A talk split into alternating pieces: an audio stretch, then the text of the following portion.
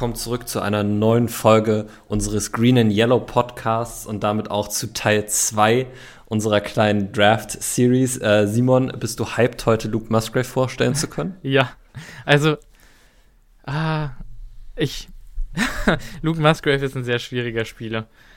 Sage ich jetzt schon mal vorweg. Ich glaube, ja. ja. Wir werden da auch gleich noch mal ein bisschen mehr zu sagen. Ähm, das wird heute eine interessante Folge. Ich bin mal gespannt, in welche Richtung sie sich entwickelt. Ähm, mhm. Ähm, vielleicht kurz vorab. Äh, wir haben uns entschieden, dass wir jetzt äh, zumindest für die ersten äh, drei, vier Runden immer pro Folge einen Spieler vorstellen, um auch ein bisschen mehr darüber reden zu können, äh, wie er bei uns ins Team reinpasst, äh, wo so seine Rolle sein könnte in seiner Rookie-Saison und danach. Äh, und in den Folgen für die Runden äh, 5, 6, 7, da werden wir dann uns vielleicht doch wieder zwei Spieler vornehmen. Aber ja. äh, so habt ihr quasi den Vorteil, dass wir auch beide Tape schauen konnten zu, den, äh, zu dem Spieler. Ähm, und ich glaube, das macht sich dann auch nochmal ganz gut für Diskussionszwecke. Ja. Ähm, bevor wir aber damit anfangen, vielleicht äh, wieder ein, zwei kleine Updates aus der äh, Packers-Sphäre. Ähm, die Packers haben einen neuen Safety gesigned, äh, nachdem äh, während des Drafts wir alle äh, frustriert waren, ob äh, der fehlenden Safety Picks. Äh, haben froh, die Packers jetzt. Muss ich immer noch sagen. Ja, ja, das kann man auf jeden Fall sagen. Ähm, ist halt, also das muss man sich halt auch immer wieder fragen. Die Packers haben ein athletisches Profil, an das sie bei Safeties zum Beispiel auch sehr intensiv festhalten möchten. Äh, kaum ein Spieler aus dieser Draft-Class hat da reingepasst und dann musst du halt einen Spieler wirklich lieben, um von deinem athletischen Profil abzuweichen. Und es schien so, als ob es in dem Draft einfach keinen Safety so wirklich gab, ähm, den die Packers so richtig toll fanden. Ich glaube, einen und der trotzdem besten haben wir ich jetzt trotzdem eingepackt, ehrlich gesagt. ja, und, und das ist nämlich das Ding. Und äh, ich habe mich in letzter Zeit äh, gab es immer mehr äh, ja, Medien, die sich entschieden haben, keine Draft Grades zu vergeben, weil Draft Grades direkt nach dem Draft sind halt blöd. Äh, sondern die haben eher darüber berichtet, wer aus ihrer Sicht die Steals des Drafts in jeder Runde waren und haben dann immer so ein bisschen darüber geredet. Und zwei Packers-Namen oder eigentlich drei Packers-Namen, die ich da immer wieder gelesen habe, äh, waren Dontavian Wicks, äh, Carl Brooks und halt auch Anthony Johnsons äh, Jr. Mhm. Ähm, also wir werden uns ja auch noch mit dem befassen. Da bin ich mal durchaus gespannt, was der Hype so tatsächlich ist oder warum er so gehypt ist. Aber es ist zumindest ein gewisser Buzz da, dass der vielleicht auch äh, bei uns ein guter Spieler sein könnte. Jetzt ja. aber erstmal zu unserer Neuverpflichtung. Äh, die Packers haben Jonathan Owens verpflichtet. Ähm, der ist 2018 von den Arizona Cardinals gedraftet worden. Ähm, ist oder hat letzte Saison dann bei den äh, Houston Texans gespielt, hat da 89 Tackles gesammelt. Ähm, und hat, ähm, naja, sagen wir mal, eher durchschnittliche oder eher unterdurchschnittliche äh, Grades von PFF bekommen. Wir haben hier eine 48,3 Overall Grade, eine 45,9 Run Defense Grade und eine 49,0 Coverage Grade. Ähm, bei 89 Solo-Tackles, 28 Assisted Tackles, 14 Run-Stops, ein Sack, aber auch 11 Miss-Tackles und vor allen Dingen Passer-Rating von 124,8 äh, erlaubt. Das sind, äh, er hat 23 Passfänge zugelassen bei 36 Targets. Also Jonathan Owens wird, glaube ich, jetzt äh, nicht der in Anführungszeichen Heilsbringer sein, äh, den sich einige Packers-Fans vielleicht auf der Safety-Position gewünscht hätten. Ähm, ob Adrian Amos nochmal zurückkommt, ist jetzt noch nicht komplett ausgeschlossen. Ich würde aber jetzt äh, für den Podcast hier einfach mal die Tür dazu machen und sagen, dass ich äh, wirklich nicht glaube, dass es ein Szenario gibt, in dem äh, Adrian Amos wieder zurückkommt. Ähm, und dann ist John, Jonathan Owens halt die klassische Depth-Signing, die man da manchmal oder die man da auch braucht, weil wir haben es ja auch letztes Jahr gesehen, die Safeties sind bei uns immer mal ausgefallen. Musste man vielleicht mal rumrotieren, weil zum Beispiel auch ein Safety nicht so gut spielt, äh, siehe Dana Savage. Ähm, und da ist es ja immer gut, NFL Starting Experience zu haben. Ähm, und Jonathan Owens hat vor allen Dingen bei den Texans auch viel Special Teams gespielt. Und wir wissen, ähm, wenn die Packers sich diese äh, Offseason auf eins konzentrieren, dann auf äh, die Wii-Fans, äh, die Wii-Defense, äh, wie Rich Bisaccia sie gerne nennt. Ähm, und da könnte Jonathan Owens auch auf jeden Fall gut reinpassen. Ja. Ähm, was eigentlich am interessantesten an Jonathan Owens ist. Und ich finde das lustig, dass man das jetzt auch mal so sagen kann. Äh, denn Jonathan Owens ist der Ehemann von Simone Biles. Äh, und ich weiß nicht, wie viele von euch Simone Biles kennen, aber Simone Biles ich ist. Sie übrigens ähm, nicht. Ja, ich glaube, ich glaube, da muss man auch so ein bisschen in dem Olympia-Ding drin sein, um mhm. das mal so mitbekommen zu haben. Und ich weiß, dass bei den letzten Olympischen Spielen ähm, das ein bisschen mehr verfolgt hat. Also Simone Biles ist wahrscheinlich die legendärste äh, US-amerikanische Turnerin und wahrscheinlich auch die legendärste Turnerin jetzt im, im Olympiasport in den vergangenen 10, 15 Jahren gewesen. Ähm, also was die für ihren Sport getan hat, war, war massiv. Und ich kann mich erinnern, dass sie sich bei den letzten Olympischen Spielen, ähm, bei denen sie eigentlich in allen Wettbewerben Goldfavoritin war, äh, entschieden hat, an einigen Veranstaltungen nicht teilzunehmen, weil sie mehr Zeit brauchte, um sich auf ihre mentale Gesundheit zu fokussieren. Ähm, und das war, glaube ich, für mich auch so ein bisschen das erste Mal, dass ich so einen Top-Athlet gesehen habe, äh, die gesagt hat, ich könnte hier Gold gewinnen, aber ähm, das würde mich unter so einen massiven Druck setzen, dass ich nicht glaube, dass ich damit klarkomme. Und ich habe ihre Entscheidung dann nicht an diesen bestimmten Wettbewerben teilzunehmen, immer sehr, sehr äh, toll gefunden. Also ich fand es wirklich toll, dass sie die Stärke hatte, um das zu sagen. Und äh, da, daher kenne ich Simone Biles, daher kommt mein Verständnis davon, was sie so macht. Ja.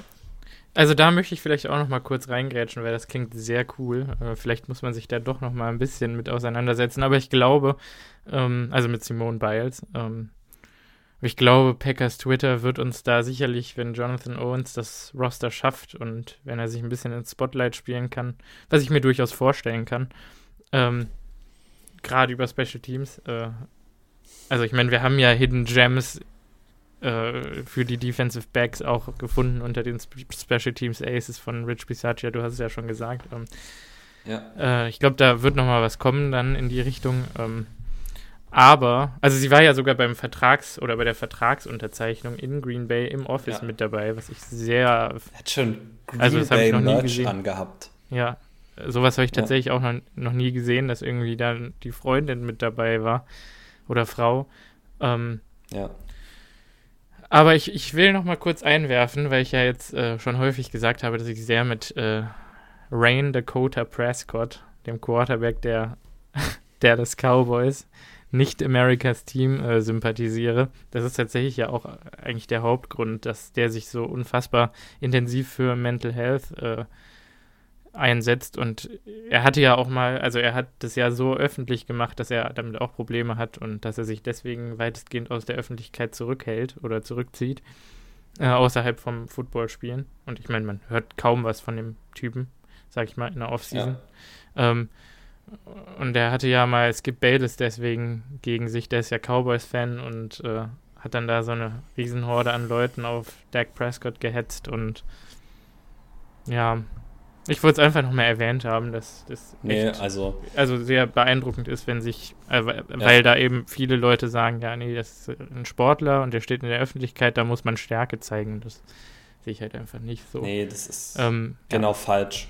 Also das ist genau der falsche ja, Ansatz. Und die Sportler sind auch Menschen und ich und glaube, Vorbilder, genau. keiner von uns, ja, Vorbilder, aber ich glaube, keiner von uns kann wirklich nachvollziehen, wie das ist, wenn dir durch den Job, den du ausübst und äh, am Ende leben die ja alle ihren Traum. Also dein Traum nimmt dir ja quasi deine komplette Privatsphäre, weil du kannst dann halt nicht mehr einfach irgendwie im Rewe um die Ecke einkaufen gehen, weil du wirst ja immer überall erkannt und äh, ja, gut, das war jetzt natürlich kein Product Placement, aber ich gehe auch immer zum Rewe. Es ist ah. ähm, für alle von euch, die es nicht wissen, äh, Simon ist jetzt in bestimmter Kapazität äh, mit Rewe verknüpft.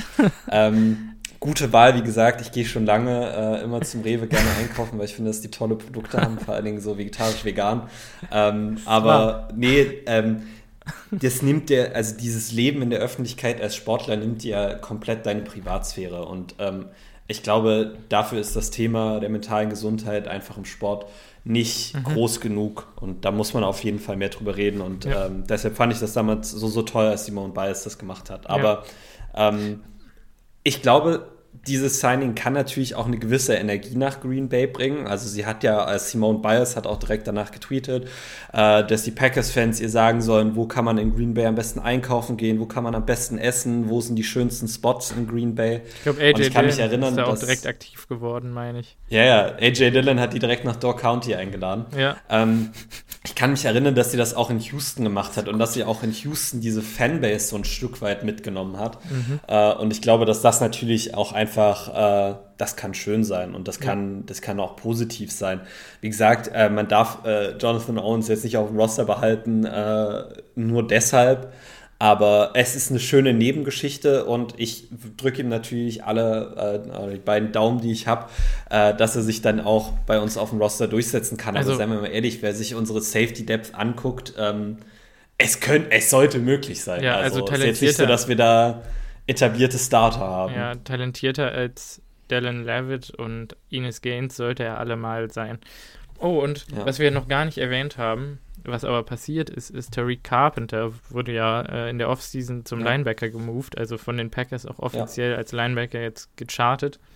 Ähm, ja. Wir haben es ja quasi schon in unserem Scouting Report letzte Saison gesagt, dass es eigentlich ein Linebacker ist. War immer klar, dass das passiert. Ja. ja, genau. Also no way hätte der in Free Space richtig, also roamen können. Das ist kein Safety gewesen. Nein, und ich und glaube, hat ein unfassbares athletisches Profil für einen Linebacker und ja. er ist so ein heftiger Hitter. Ich glaube, dass ja, da ja jetzt auch noch. Es tut mir tatsächlich in der Seele ein bisschen weh, dass Georgia Tech ihn auf Safety hat spielen mhm. lassen und nicht im College schon den Move auf Linebacker gemacht hat. Ja, ich denke mal, Weil, das hat ihn in, im Draft ja. einfach ordentlich runtergepusht, ehrlich gesagt.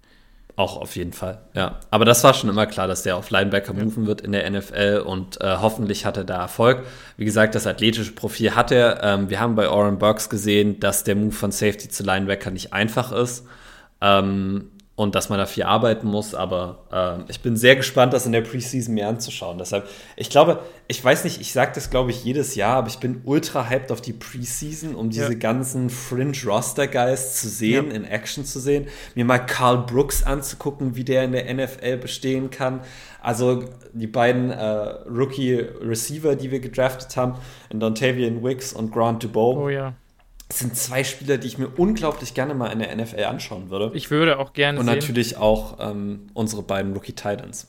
Ich, sorry, dass ich jetzt reingegrätscht bin nochmal, aber ich würde auch gerne sehen, wie unser, ich glaube, zweit, offiziell zweitschnellster Spieler auf dem Roster oder drittschnellster Spieler. Bo Melton. Ja, also zumindest in der Offensive zweitschnellster Spieler. Ich glaube, defensiv haben ja. wir da ein paar, die noch ein bisschen schneller sind, aber also Stokes und Alexander zum Beispiel. Aber Bo Melton ist auch ein Name, den man, finde ich, nicht einfach so ignorieren kann, weil Bo Melton ja. ähm, war aus dem Draft kommt schon immer, also fand ich intriguing in Anführungszeichen. Ich glaube, die Seahawks hatten ihn auch mhm. gedraftet. Ja, die Seahawks haben ihn gedraftet und dann entlassen und das mhm. ist dann immer so, du kommst aus dem Draft raus und quasi dein dein Verka Hauptverkaufspunkt ist dein Speed und ähm, wenn dich dein Team dann entlässt, zeigt das für mich immer so ein bisschen, dass da nicht mehr ist als dieser Speed. Und ich mhm. brauche mehr als nur diesen Speed, damit er bei uns einen, einen Roster-Spot haben kann. Weil ganz ehrlich, wir wissen alle, wie sehr Brian Gutenkunst seine Draft-Picks mag. Ja. Ähm, wir wissen, dass wir mit äh, Christian Watson, Romeo Dubs, Jaden Reed, Dontavian Wicks vier Leute haben, die auf jeden Fall auf dem Roster sein werden, da bin ich mir ziemlich sicher. Äh, Grant Dubois könnte noch so ein, so ein Fringe-Roster-Guy sein, aber mehr als fünf oder sechs Receiver werden wir nicht mitnehmen. Und wenn die vier schon fest sind, dann haben wir einfach äh, zwei Spots nur noch open. Und wie gesagt, lass uns mit fünf reingehen und Brian Gutenkunst wirklich Grant Dubois sehr mögen. Äh, ah, der, der, ich habe hier noch vollkommen vergessen, ähm, wie heißt der denn? Unser Siebtrunden-Pick aus dem letzten Jahr. Samari Toure. Samari Toure. Wahrscheinlich wird, auch fast ein Lock für das Roster, einfach der, weil er schon ein Jahr Erfahrung hat. Der wird doch auch Matt LeFleur ich habe so einen Counter gesehen, äh, Pressekonferenzen mit Offensive Coaches und besonders mit ja. Matt LeFleur und äh, wie oft er, also wie oft Samori Toure erwähnt wird, ohne dass ja. nach ihm gefragt wird. Und also ja. Äh, quasi in jedem Interview, was jeder Offensive Coach, der irgendwas mit Skill Position Spielern zu tun hat, wird Samori Toure einfach random am Rande erwähnt, dass der ja auch, äh, äh, ja, ich sag mal, excelling ist, könnte man das sagen? Ja. Dass er bereit ist für Breakout. Ja. Ja. Mhm. Ähm, nee, und dann haben wir schon, dann haben wir schon fünf Receiver auf dem Roster, die in Anführungszeichen sicher sind. Ja, und da ist halt dann nicht mehr viel, mehr, nicht mehr viel Platz. Deshalb Bo Melton muss mehr zeigen als nur Tempo. Ja. Äh, jetzt will ich noch mal sagen. Punt Return äh, Ability zum Beispiel. Ja, das ist eine interessante Thematik, denn Randall Cobb ist ja weg. Äh, jetzt auch offiziell äh, ein New York Jetpack äh, geworden. Ähm, ich, uh, ja, was soll ich sagen? Was soll ich sind sagen? es schon die, die New York Rogers? ja, ja wirklich. Ähm, ja, als nächstes kommen noch äh, Mercedes Lewis, äh, Adrian Amos und. Die haben Billy Mason Turner verpflichtet. Ja. Also, so. es ist so geil. Interessant. Ja. Es ist, ja, gut. Ähm, Wie gesagt, ich, ich sag dir, wenn äh, hier Jake Kumaro von den Bills entlassen wird, watch out. Ist der nicht Free Agent sogar? Oder der ist Free Agent, was weiß ich. Aber ich sag dir, der kommt noch zu den Jets. Zumindest als Camp genau. Buddy. Oder, ja. oder, oder vielleicht auch als Camp Buddy. Hm, okay, oh genug, genug von den schlechten Wortspielen. Ähm, es war wieder ein, äh, was, ein, ein 80, was hast du, also Katy Perry, du hattest doch da so einen Wortwitz, ja, ja. den ich ganz toll fand. Ach, ich habe ihn jetzt gerade vergessen. Ja, 80 ja. Katy. Aber ich wollte dir eigentlich ja. mit dem Punt Return eine Überleitung zu dem anderen ja. Thema geben, so äh, Kiki. wir noch kurz reden sollten. Ja, äh, und zwar Kiki Cutie oder Cutie, Cutie, Cutie, keine Ahnung, Kiki Cutie war äh, in Green Bay zum Workout diese Woche. Ähm, und ich habe immer gesagt, ich rechne damit, dass zumindest mal fürs Camp ein Veteran Receiver reinkommen wird noch, ob es Roster dann macht. Äh, ich glaube, Sammy Watkins hat gezeigt, dass Veterans nicht einfach nur aufgrund ihres Statuses ein Roster-Log sein sollten. Ähm, ich glaube, das weiß Brian Gutekunst jetzt auch. Das hat er jetzt auf die schmerzhafte Art und Weise gelernt. Kiki Cutie ja. ist, glaube ich, 2018 gedraftet worden. Ja, das kann, von, kann sein. Ähm, von den Texans. Von den Texans, genau. Äh, ist halt ein kleiner, ich glaube 5 Fuß 11, relativ leicht, dünn. Äh, Speedy Receiver gewesen, äh, hatte schon immer kleine Hände, kleine Wingspan, äh, paar Drop-Issues gehabt, aus dem College kommend. Ich glaube, fünfte, sechste Runde müsste der gegangen sein, ehrlich gesagt. Ja. Ähm, hat, finde ich, also, oder hat bei den Texans äh, zwei, drei, 400, 500 Yard-Saisons abgelegt. Äh, ist dann, glaube ich, zu den Colts getradet ah. worden. Ich weiß nicht mehr in. Ich weiß es nicht genau. In, in was für einem Package das gewesen ist. Äh, Habe ich jetzt auch nicht nochmal nachgeguckt, weil also was soll's, ne? Der war bei den Colts zwei Jahre unter äh, Jacoby Brissett und Matt Ryan. Oder war Matt Ryan da zwei Jahre? Matt Ryan war ein Jahr da. Ja, wer war denn der Quarterback davor? Carson Wentz war das, ne? Gott. Ja. Ja, er hat unter Carson Wentz und Matt Ryan äh, in dieser Colts Offense gespielt oder auch nicht gespielt. Also er hat eigentlich eher nicht gespielt, äh, konnte sich da nicht so richtig durchsetzen. Ich meine, ganz ehrlich, äh, was soll man dazu sagen? Ne? Also die Colts-Teams kann keiner ernst nehmen, sollte auch keiner ernst nehmen der letzten Jahre, seit Philip Rivers. Äh, das war ein gutes Team, will ich nochmal dazu sagen. Gegen die haben wir auch mal so schallernd verloren, was sehr unangenehm war. Ähm, ja. Aber Kiki Cutie, also ich habe eben vor der Folge gesagt, ist so ein bisschen die Sean Jackson für Arme und das soll jetzt gar nicht irgendwie despektierlich klingen, aber wir haben, haben ja begrenzte Möglichkeiten, sage ich mal. Wir sind finanziell noch limitiert äh, ich denke, wenn Kiki Cutie gesigned wird und er soll sehr überzeugt haben bei seinem Workout, dann wird das äh, zu einem Minimum-Deal passieren. Ähm, und ehrlich gesagt, glaube ich, gerade die Offense, die wir laufen, ähm, er hatte den Speed und ich glaube auch, dass er an seinen Händen gearbeitet hat in der NFL.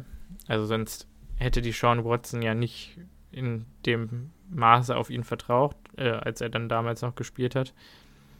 Ähm, ich glaube einfach, mhm. das kann ein Spieler sein, der vielleicht mit seiner Routine und seiner Erfahrung das ja, ein das oder andere Punkt, Spiel. Wo ich gerne einhaken würde. Ja. Nee, da, da würde ich gerne, da würde ich gerne einhaken. weil als jemand, der schon ein, zwei Mal in die Kiki Cutie äh, Fantasy Trap reingetappt ist, ähm, kann ich sagen, natürlich, er ist seit 2018 in der NFL, ähm, aber wie viele Jahre davon hat er schon wirklich gespielt? In Zwei Anführungszeichen. Also, nee, er ist jetzt fünf Jahre in der NFL und hat äh, 33 Spiele gemacht.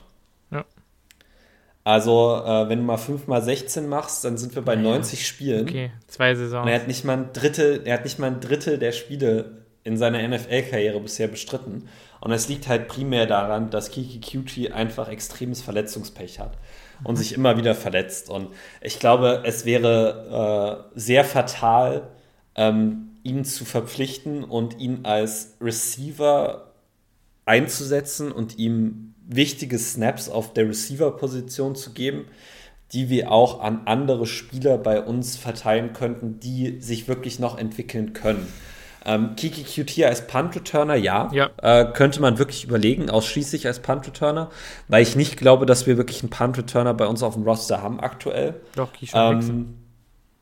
Ja, ist ein Kick-Returner eigentlich eher. Ja. Also Keisha Nixon hat auch schon ein paar. Äh, Keisha Nixon hat letztes Jahr einen Punt über seinem Kopf gefangen. Also ja, ich glaube, war schlimm, es war schlimm, ich weiß. Da, da war, war bei mir alles vorbei, als er das gemacht hat. Der kann sich vielleicht dahin entwickeln, aber ich glaube, wenn man Kiki Cutie verpflichtet, dann sollte man wirklich, wirklich vorsichtig damit sein, dass man nicht den jungen Receivern Snaps wegnimmt, die sie wahrscheinlich aber, brauchen würden. Aber warte mal, ne? wir, haben, wir haben jetzt also Kiki, ich weiß nicht genau, was sein Speed war, aber ich denke mal unter 4-4-3 wird es auf jeden Fall gewesen sein vor die Yard Dash.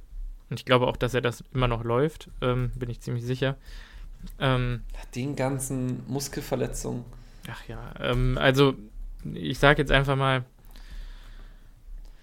pack ihn. 4-4-3 waren es genau. Ja, 4-4-3, umso besser. Ähm, das ist tatsächlich jetzt lustig, dass das eine Punktlandung war, weil ich nicht vorher nachgeguckt habe. Das ähm, aber wirklich 4-4-3, also.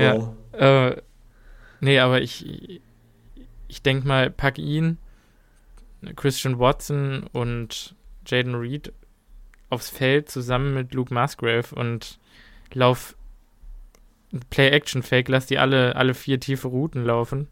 Oder Musgrave Intermediate und guck einfach, was passiert. Also wer soll die alle covern und für solche Snaps und halt für die Return Value sehe ich ihn im Rennen irgendwie. Und dann, keine Ahnung, kannst du vielleicht auch seine, seine Verletzungsmisere umgehen, indem du ihm wirklich nur acht bis zehn Snaps maximal in einem Spiel gibst. Eher fünf bis acht, würde ich sagen sogar. Und vielleicht ist dann da halt mein Game dabei, wo er dir auf einmal zwei Bälle fängt für 100 Yards und einen Touchdown. Ja, ja, ja, könnte man sich überlegen. Ja. Ähm, ist auf jeden Fall, wenn man ihn für ein Wett-Minimum-Deal kriegt und er nicht zu viele Snaps von jungen Receivern wegfrisst, äh, auf jeden Fall eine Option, die man, äh, die man nehmen sollte. Mhm. Alleine, wie gesagt, für die Punt-Return-Upside, ja, glaube ich. Genau. Aber ich würde mich jetzt auch nicht zu viel da reinsteigern. Also ich glaube, man könnte 400 bis 700 Yards aus ihm raussqueezen, wenn man unbedingt wollte. Ob man das jetzt will, ist halt wieder die andere Frage. Ähm, oh. Ja, das glaube ich nicht, dass man, also ich hätte ja eher so 200 bis 400 Yards gesagt, aber ähm, das sei auch mal dahingestellt. Das Ding ist, wir wissen ja überhaupt nicht, wie die Packers Offense nächstes Jahr aussieht. Also alles, was wir hier erzählen, ist, ist eine reine Projection. Also mhm. das Schöne an der Aaron Rodgers-Ära war ja, man. Wir wussten. Also so böse das auch jetzt klingt, die Offense war ein Stück weit vorhersehbar. Es gab bestimmte Tendenzen, die sich in der Offense immer und immer wieder gehäuft haben. Und deshalb konnte man zumindest bestimmte Sachen projecten. Du wusstest zum Beispiel, und da kann ich jetzt gleich die Überleitung nutzen, ein Spieler wie Luke Musgrave hätte unter Aaron Rodgers keinen Erfolg bei uns gehabt, weil Aaron Rodgers notorisch die Mitte des Feldes vermieden hat. Und das ist der Punkt, wo Luke Musgraves Stärken am, am meisten zum Tragen kommen. So. Und dann ist jetzt natürlich die Frage, hat Jordan Love sich das abgeguckt oder versucht Jordan Love die Mitte des Feldes auch mehr zu attackieren? So. Es hat alles Vor- und Nachteile. Wie gesagt, ich fand immer dadurch, dass er die Mitte so komplett gemieden hat, hat Aaron Rodgers sich auch ein Stück weit ähm, ja, ein, ein, Stück des Feldes abgeschnitten. Ja, ich glaube, der hat sich so wirklich pro Saison 500 Yards einfach von der Uhr genommen, die er ja. hätte erzielen können. Aber ja. Und du musst halt ganz ehrlich sagen, in den letzten Jahren waren die Picks, die er geworfen hat, es waren nicht viele, aber es waren meistens so Deep Safeties, die dann quasi seine tiefen Bälle abgefangen haben. Und ich bleibe bis heute dabei, dass es auch daran lag, dass die Packers niemanden hatten, der die Safeties in der Mitte des Feldes gehalten hat. Also es ist oh, elementar gegen tiefe, Safe, gegen tiefe Safeties, ist es elementar quasi jemanden zu haben, der die Mitte des Feldes tief attackieren kann, damit die Safeties in der Mitte gebunden sind und du außen einfach mehr Platz hast, um die Fade Balls zu werfen. Ja. So. Und ähm, auf der anderen Seite muss man natürlich auch sagen, die Mitte des Feldes, ja, ich, aber die Mitte des Feldes ist auch ein großer Turnover-Punkt. Aber jetzt nehme ich die Überleitung und komme zu Luke Musgrave, weil, und das will ich jetzt mal kurz vorwegnehmen, das ist seine Rolle. Ja. Wenn Luke Musgrave sein Potenzial erreicht, dann ist es gute Nacht für gegnerische Defenses. Mhm. Dann hast du Christian Watson outside und Luke Musgrave inside und einen von beiden kannst du nicht double covern. Ja. So. Und wenn du Musgrave gegen einen Linebacker kriegst, gute Nacht der ist zu groß, zu schnell dafür. Wenn ja. du Watson outside one-on-one -on -one gegen den Receiver hast, äh, gegen den Corner hast, dann kannst du vielleicht mit Jalen Ramsey, wenn er ihn versucht, wirklich an der Line of Scrimmage zu pinnen und das schafft, Erfolg haben. Aber ich glaube an Christian Watson, dass er da auch Counter-Moves an der Line of Scrimmage entwickelt. Und diese zwei Spieler alleine würden für die Offense so viel öffnen. Weißt du, weil wenn du diesen, diesen Titan hast, der die Tiefe des Feldes attackieren kann, können die Safeties nicht immer so weit nach vorne rücken, um auch den Lauf zu spielen. Dann müssen sie auch wieder mehr Platz nach hinten geben. Das öffnet wieder mehr Platz für das Running Game. Ich finde es so. lustig. Und ähm, darf ich ganz kurz mal sagen, wir hatten seit Jermichael Finlay, also wird zumindest immer gesagt, hatten wir nicht mehr so einen Spieler. Wir haben natürlich multiple Spieler verpflichtet, die das auch hätten können sollen, also die Mitte des Feldes attackieren. Ähm, in Jimmy Graham, in Jared Cook, in Martellus Bennett. Ähm, ja. Jetzt haben wir, also die waren halt alle in der sogenannten Back Nine, also um jetzt mal mit Golf-Terms zu kommen, ihrer Karriere. Ähm, ne, da war nicht mehr so viel Speed zu holen. Die hatten alle große Verletzungen hinter sich, vor allem Knieverletzungen. Also ich glaube, mhm. ne, Jared Cook hat, glaube ich, kein Spiel bei uns ohne Ankle-Sprain gehabt. Ähm, Meine ich. Ja. Äh, Jimmy Graham, keine Ahnung, wie oft dessen Knie kaputt waren. Der hat ja, bei dem war ja jedes Gelenk geschient und Martellus Bennett hatte ja gar keinen Bock, Football zu spielen eigentlich. Also, ja, ich, ja. Ähm, es ist äh, interessant, dass wir jetzt endlich seit Finlay das erste Mal wieder so einen Spieler haben, weil wir hatten halt immer mal wieder die Gelegenheit, einen derartigen Spieler zu draften. Haben sie aber einfach. Ja, aber warum? Warum solltest du es machen? Also, warum ja. solltest du einen Spieler draften, von dem du ganz genau weißt, dass dein Quarterback diese Stärke nicht ausnutzen möchte? Wie gesagt, mhm. das hat ja auch gute Gründe. Rogers hat ja gesehen, ja. Äh, was so eine Verletzung mit einem Spieler machen kann. Ich glaube, Aaron Rodgers hat auch irgendwo erkannt, dass mit die meisten Turnover in der NFL über die Mitte des Feldes entstehen. Einfach ja. bei Overthrows in der Mitte des Feldes, weil da ist halt ein Safety dahinter. Frag Matt so. Stafford. Und ich glaube, ja, und ich glaube, deshalb hat er die Mitte des Feldes so lange gemieden. Aber wie ja. gesagt, es kann durchaus sein, also ich, ich bin mir ziemlich sicher, dass die Offense komplett anders aussehen dieses, äh, sehen wird dieses Jahr. Ich glaube wirklich, dass Jordan Love auch die Mitte des Feldes äh, wieder attackieren kann. Äh, worauf ich mich sehr freue, auch wenn vielleicht noch das letzte zu Jordan Love, was ich, ich meine, das ist uns allen, glaube ich, bewusst, aber ich finde es unglaublich interessant, dass wir jetzt endlich auch wieder diese QB Running Game Komponente in unserem Spiel haben weil Jordan Love ist einfach deutlich athletischer als Aaron Rodgers, einfach dem geschuldet, dass er 15 Jahre jünger ist. Mhm. Ähm, und wir haben das schon immer wieder gesehen, wenn Jordan Love reinkam, da hat Matt LeFleur viele Read-Options gecallt und ich finde die Read-Option ein sehr spannendes Konzept für eine Offense, äh, was du immer wieder einsetzen kannst, um die Defense dazu zu zwingen, diszipliniert zu spielen und dann andere Stärken auszunutzen. Und je mehr ich darüber rede, desto mehr kommt mir immer wieder Matt LeFleurs erste Pressekonferenz bei den Packers in den Kopf, wo er gesagt hat, dass seine Offense eigentlich darauf aufbauen soll, sehr, sehr ähnlich auszusehen und aus diesem sehr ähnlichen Look sehr viele unterschiedliche Spielzüge zu haben. Ähm, ich habe irgendwie gerade an All Gas, No Fucking alles Breaks aufeinander gedacht. auf. Ja, das auch, aber nee, ich glaube, dieses, was er gesagt hat, dass für ihn jedes Play auf einem anderen Play aufbaut. Ich meine, das ist ja nicht nur Matt LeFleurs Motto, das ist ja bei allen Offensive Coaches in der NFL so. Aber wenn du quasi immer mehr Möglichkeiten hast, die Defense also zu zwingen, diszipliniert zu spielen, kannst du halt auch ein paar, also kannst du für mich ein bisschen deine Offense öffnen. Und ich glaube, dass das dieses Jahr der Fall sein könnte. Aber jetzt kommen wir zu Luke Musgrave. Ähm, Luke Musgrave wird bei uns äh, Rücknummer 88 tragen. Ah. Ähm, wie ihr alle wisst, äh, Pick Nummer 42 im NFL Draft und damit ewig mit dem Aaron Rodgers äh, Trade verknüpft. Mhm. Ähm, muss man, also ist halt auch wieder ein bisschen gefährlich für einen jungen Spieler, aber äh, das wird er sich anhören, anhören müssen. Äh, wir werden sicher die nächsten drei Jahre immer wieder Berichte in den Medien sehen, wer hat den Trade gewonnen, was ist aus, den was ist aus dem Trade gewonnen und da ist er, ist er halt mit verknüpft jetzt. Ja. Ähm, aber Luke Musgrave, äh, 22 Jahre jung, äh, 6 Fuß 6 groß, 250 Pfund schwer. Äh, Simon und ich hatten es vorhin kurz, äh, relativ kurze Arme, äh, kleine Hände. Nee, ähm, nee, nee, keine, keine kleinen Hände. Hände sind groß. Keine kleinen Hände, habe ich das äh, falsch in Erinnerung? Ja. Kurze Arme und äh, kleine Wingspan. Ja, kleine Wingspan, große so Hände. Was. Ja. Ah, okay, okay. Ich nehme alles zurück. Ich nehme ja. alles zurück. Ja, das ergibt auch deutlich mehr Sinn. Mhm. Äh, zu der Wingspan kommen wir auch nachher nämlich nochmal. Ähm, ja. Aber wie ich es jetzt schon angedeutet habe, äh, das, was Luke Musgrave zum Pick 42 im NFL Draft gemacht hat und damit zum höchsten Draft-Pick aus äh, der Oregon State University seit Brandon Cooks, ähm, ist, ist seine Athletik. Ähm, er hat, und da möchte ich mal seinen Relative Athletic Score zur Rate ziehen, äh, laut Rel äh, Relative Athletic Score eine gute Größe für die Position. Ähm, aber er hat eine Elite-Explosivität, äh, 36 Inch Vertical Jump, ähm, ich glaube 10,5 Inch Broad Jump. Ähm, ja. Der Vertical Jump ist im 89. Perzentil, äh, der Broad Jump im 96. Perzentil. Mhm. Ähm, er hat ein klasse Tempo, ein 4,61 40 Yard Dash, ein 2,62 20 Yard Split und ein 1,54 10 Yard Split.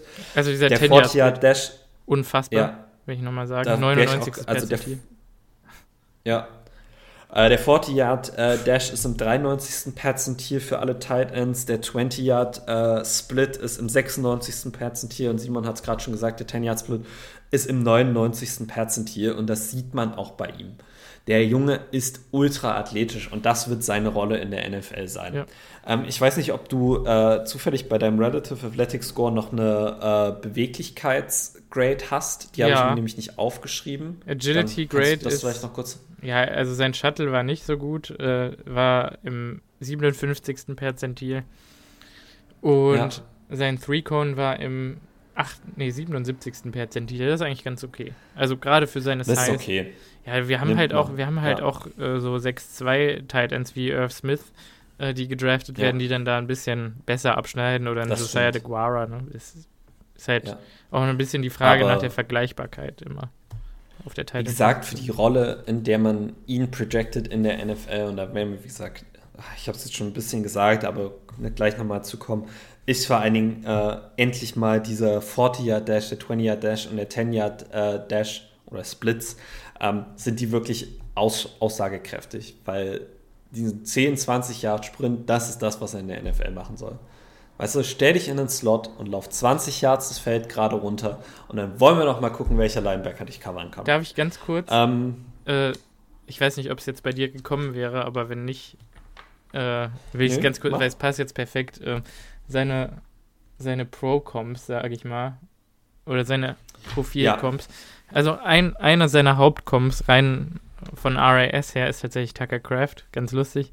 Ähm, ja, äh, aber will ich jetzt gar nicht drauf hinaus. Äh, also was ich gelesen habe äh, an Comps generell für ihn sind einmal Jimmy Graham, Martellus Bennett, äh, Jared Cook, äh, Mike Gesicki, Dallas Goddard. Ja.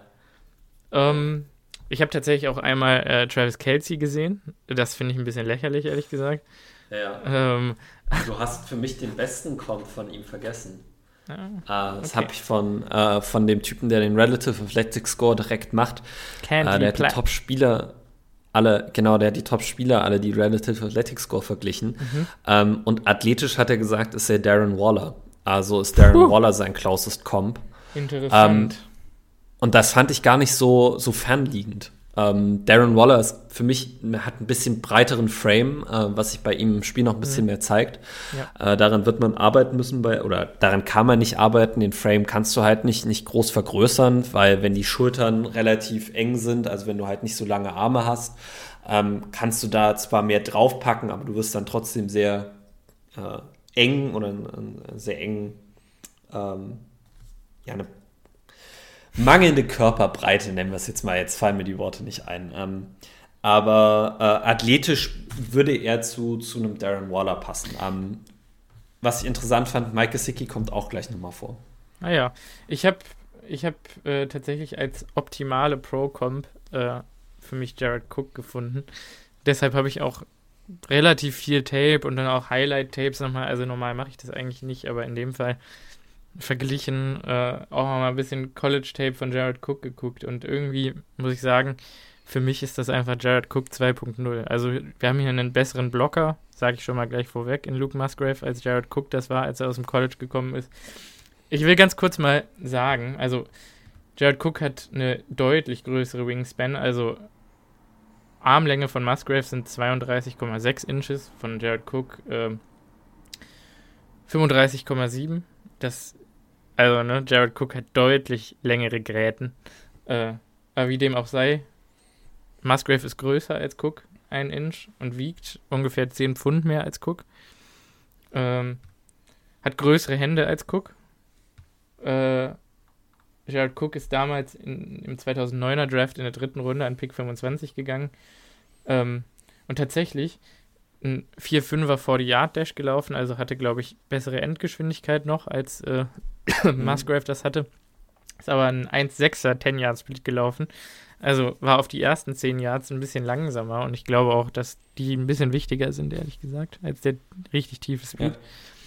Ja. Ähm, hat einen leicht besseren Vertical gehabt, einen ähnlichen Broad Jump, vier Bench Rap, äh, Bench Press Raps mehr, also Cook als Musgrave. Ähm, jetzt will ich ganz kurz mal was zu Jared Cook vorlesen. Also sein Overview von NFL.com, ich denke mal, ich weiß gar nicht, wer das verfasst hat, das steht hier leider nicht dabei. Ich könnte mir vorstellen, 2008, 2009, dass es vielleicht so ein Mel Kiper gewesen ist oder vielleicht Daniel Jeremiah schon. Aber bei NFL.com. Weiß ich nicht. Auf keinen Fall. Das war, also, das war ja die Mike May. Ma ja, Mike, Mike Mayock, Mayock, genau. Mike Mayock konnte es gewesen ähm, sein. Mike Mayock-Zeit. Ich weiß, Lance Zierlein macht seit langer, langer Zeit für NFL.com äh, die Draft-Sachen. Ja. Also vielleicht war es auch Lance Zierlein.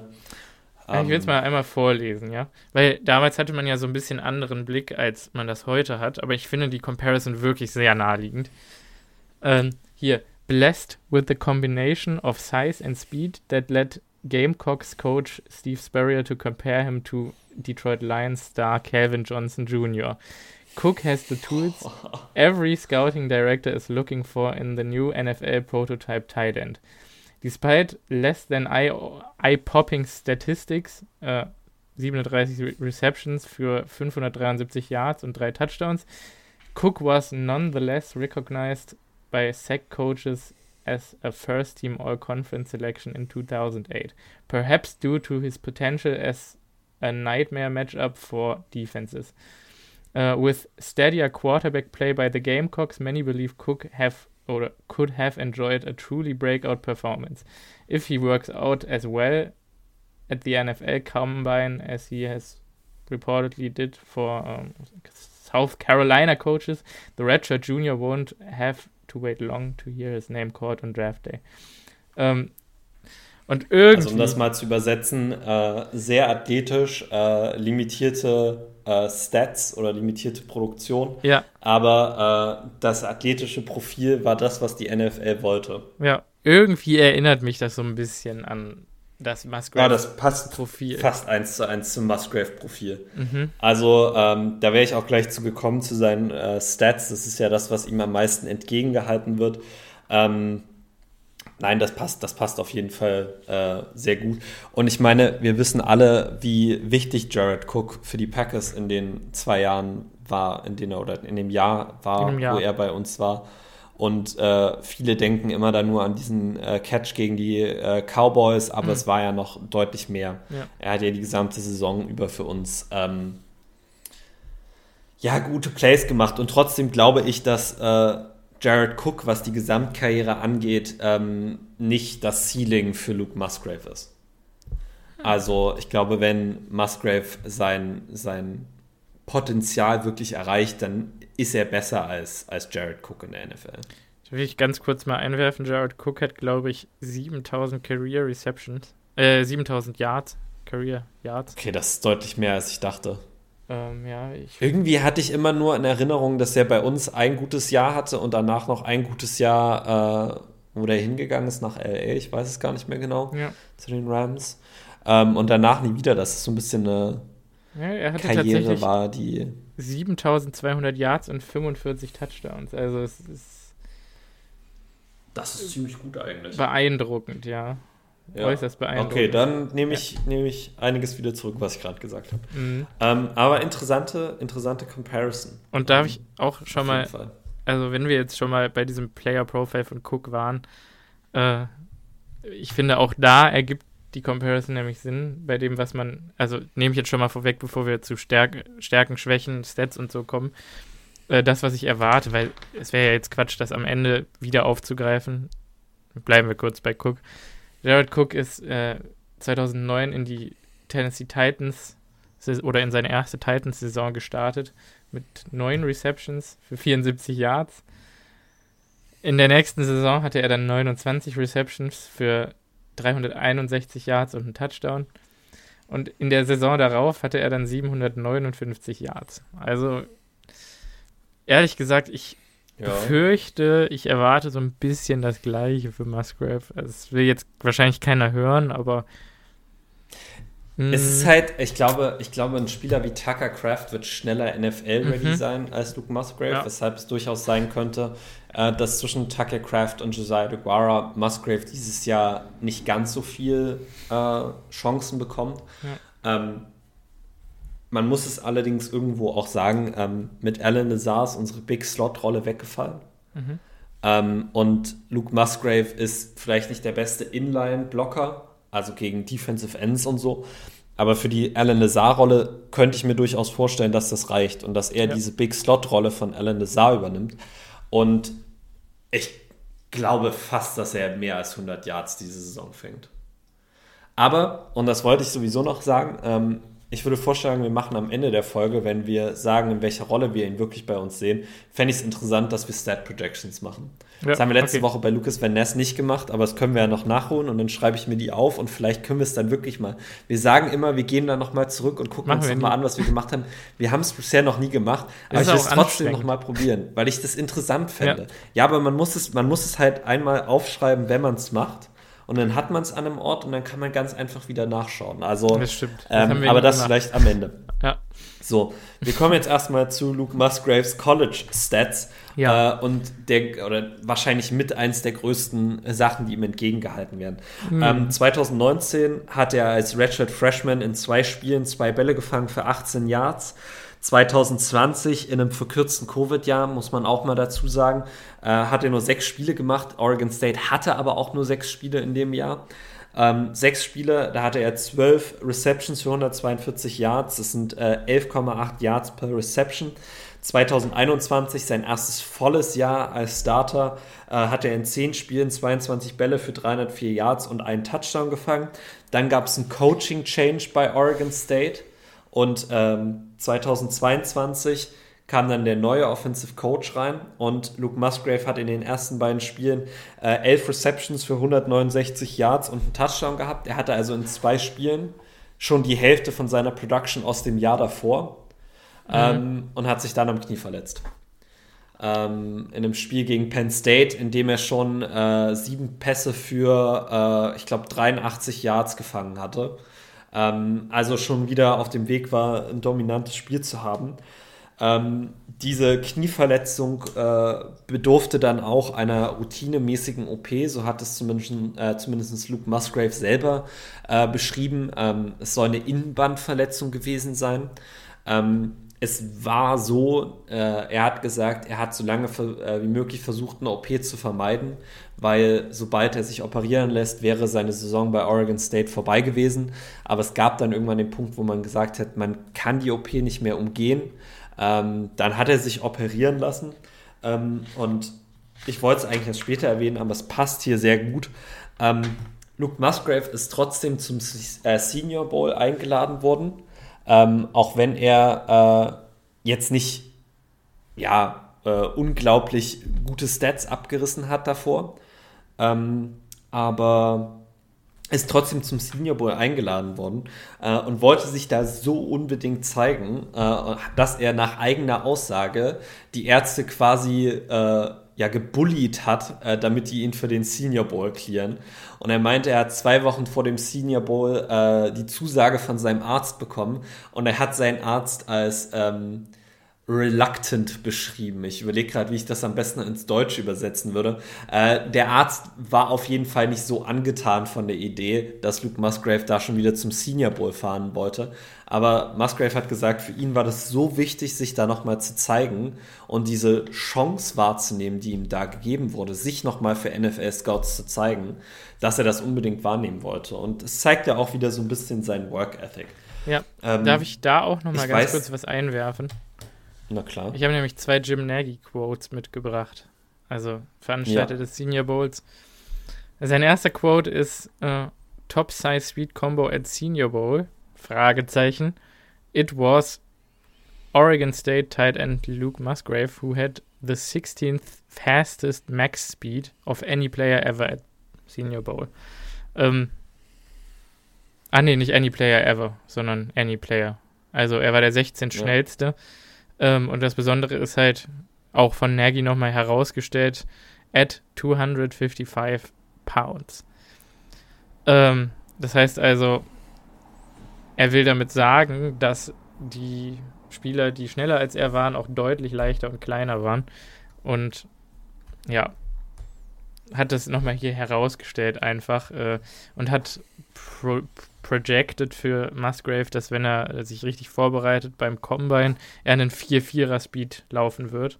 Oder 4-4er vor die Yard Dash. Äh, daraus ist nicht ganz, oder das ist nicht ganz daraus geworden mit 4-6-1. Äh, ich bin mir auch ehrlich gesagt nicht so ganz sicher, äh, ja, ob das nicht vielleicht eine Vorbereitungsfrage ist, weil ehrlich gesagt Game Tape oder, oder Game Speed mäßig könnte ich mir vorstellen, dass er so einen 40 Yard Dash schon mal hinlegt, einfach in-game, aber.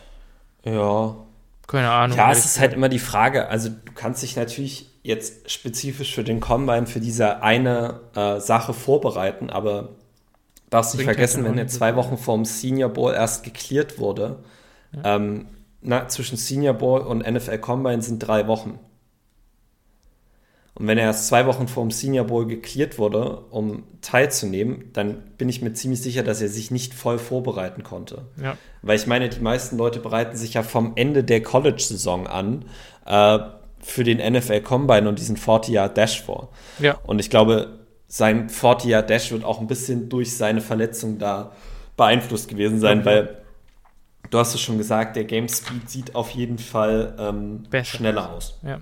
Ähm, ja. Kommentar unter diesem Post, den ich gerade von Nagy vorgelesen habe, war: Having seen Luke up close, how close is the Jimmy, äh, Jimmy Graham comparison?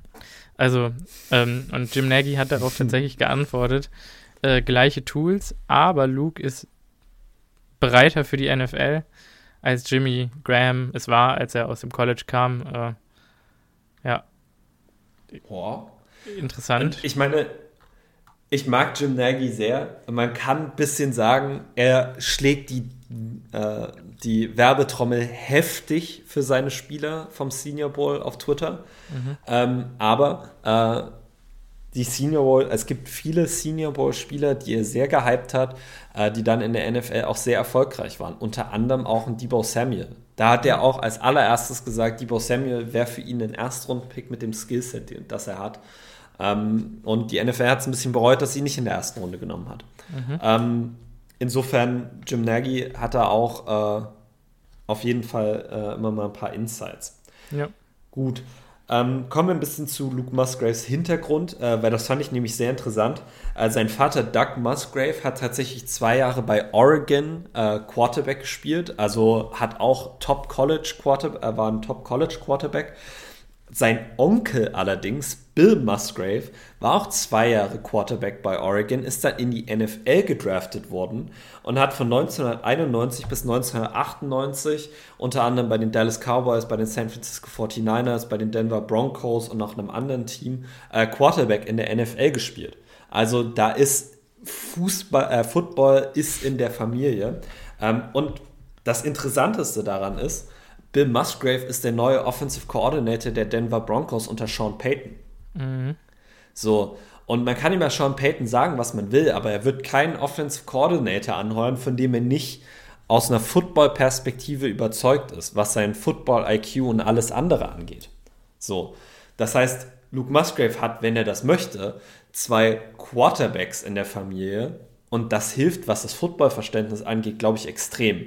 Also man kann schon auch, und alle Interviews, die ich mit ihm gesehen habe, deuten darauf hin, davon ausgehen, dass die mentale Seite vom Spiel äh, ihn nicht brechen wird. Ich glaube, dass er damit klarkommen wird, weil er halt mhm. diese Ressourcen hat, weil ihm das seit jungen Jahren quasi immer wieder gezeigt wurde. Ähm, und das fand ich äh, auf jeden Fall sehr interessant. Ja. Ähm, bei Oregon State war sie ein Major äh, in Natural Resources, was ich auch interessant fand. Äh, also ich würde es jetzt mal so ein bisschen mit erneuerbare Energien übersetzen, äh, ja. was ein Freund oder ein sehr guter Freund von mir tatsächlich äh, auch jetzt im Master in Berlin studiert. Ähm, ich fand es halt nur interessant, weil wenn man sich die Spielerprofile durchliest, sieht man bei ganz vielen Leuten ähm, Major in äh, halt Wirtschaft. Mhm. Ganz viele Leute machen Business and Management, äh, irgendwas äh, hier HR, Business und HR-mäßiges. Aber äh, Natural Resources war einfach mal was anderes. Und das fand ich sehr interessant, weil es zeigt, dass er nicht einfach diese traditionelle Route geht, die sehr viele äh, Student Athletes nehmen, weil sie glauben, dass das Studium einfach ist. Das ist es nicht immer. Uh, und das lernen sie dann auch am, uh, später dann schwer. Aber es war mal was anderes. Deshalb fand ich das interessant. Mhm. Ähm, Luke Musgrave ist ein Alum der Bender Senior High School. Ähm, hat bei Bender tatsächlich Tight End, Wide Receiver und Defensive End gespielt. Äh, hat in seiner Senior Season da 31 Bälle gefangen für 563 Yards und 4 Touchdowns und 42 Tackles in der Defense. Ich habe leider nicht gefunden, wie viele Sacks er gemacht hat. Mhm. Ähm, aber 42 Tackles in seiner Senior Season waren First Team All League als Tight End und Defensive End in äh, Oregon. Äh, war der Team MVP, also seine Mitspieler und sein Coach haben ihn am Ende des Jahres zum Team MVP gewählt. Ähm, und jetzt kommen eigentlich die interessanten Sachen. Äh, er war auch First Team All League in Lacrosse. Also er hat Lacrosse gespielt und das auch sehr gut. Äh, und er hat den Giant Slalom und Super Giant Slalom äh, auch noch gewonnen. Als äh, in der Highschool. Das heißt, das Highschool. Ski-Alpinen Abfahrtsfahrer. Ski-Alpinen Abfahrt, ja, es ist Slalom und äh, Riesenslalom ja. übersetzt. Äh, da war er auch äh, State Champion äh, und das fand ich sehr interessant, weil es zeigt sich in seinem Tape. Fand ich auch. Bisschen. Ja. Ähm, am Ende des Tages war er ein, ein Drei-Sterne-Recruit bei eigentlich äh, von allen großen äh, Websites, die das ranken, und war der Nummer 5 Spieler im gesamten Staat Oregon. Mhm. Ähm, was jetzt seine äh, Erfolge im College angeht, ist die Liste doch äh, relativ kurz geblieb, äh, geblieben. Ähm, er war zweimal Pac-12 Academic Honor Roll äh, in 2021 und 2022. Also zeigt, dass er äh, den ja, Schulteil äh, seines, seiner College-Erfahrung auch ausgelebt hat. Äh, ist auch was, was man bei vielen Packers-Spielern mittlerweile sieht, dass die ja. in der Academic Honor Roll von ihren jeweiligen Conference waren. Ähm, 2022 war er auf der Mackey Award Watchlist, also auf der äh, Liste der fünf besten Tight Ends in der Nation, bevor die Saison losgeht. Das sind die fünf Leute, die man, auf die man aufpassen soll für den Award des besten College Tight Ends. Hat leider nicht funktioniert wegen seiner Verletzung. Ähm, und interessant fand ich auch noch, dass er 2021 der Pac-12 äh, Special Teams Spieler der Woche war, äh, weil er gegen Utah einen, Block, äh, äh Punt geblockt hat und den für einen Touchdown äh, retourniert hat dann auch. Also, Special Teams Erfahrung ist auch bei Luke Musgrave da. War was, was er bei Oregon State sehr viel auch gespielt hat. Ähm, und wenn du einen Tight hast, der einen Punt blocken kann, ist das halt nice. Und ich habe ein, äh, ein, Interview mit Luke Musgrave gesehen, wo er gesagt hat, äh, für ihn ist die Tight End Position eigentlich für viele Special Teams äh, fast wie geschaffen, weil er ist groß, er hat im Vergleich zu anderen Spielerpositionen relativ lange Arme und einen relativ langen Körper und er ist schnell. Also wenn jemand einen Punt blocken kann, dann noch eigentlich jemand wie er. Ähm, und er hat es auf jeden Fall bei Oregon State auch gemacht. Ähm, das was sollte man ich mal Robbie, noch interessant fand. Oder Bobby Tonyan erzäh erzählen, dass, dass sowas auch ja, möglich Bobby ist. Bobby Tonyan hatte nicht die Athletik. Hm. Hatte leider nicht die Athletik. Ähm, ich habe noch zwei Kommentare von äh, unbenannten NFL-Scouts zu ihm gefunden. Ähm, der eine hat, und ich habe es jetzt einfach mal frei ins Deutsche übersetzt, gesagt, ähm, dass sich sein Hintergrund als äh, Abfahrtskier äh, in seinem Game zeigt daran, dass er schnelle Füße und bewegliche Hüften hat und dass das sich sehr positiv auf sein Route Running ausübt. Mhm. Äh, und ein anderer Scout hat gesagt, dass er ihn an Mike Gesicki erinnert, ähm, weil man ihm ansieht, dass er in drei Sportarten in der Highschool sehr erfolgreich war. Und äh, das hat man, also Mike Gesicki war ein sehr erfolgreicher Indoor-Volleyballspieler.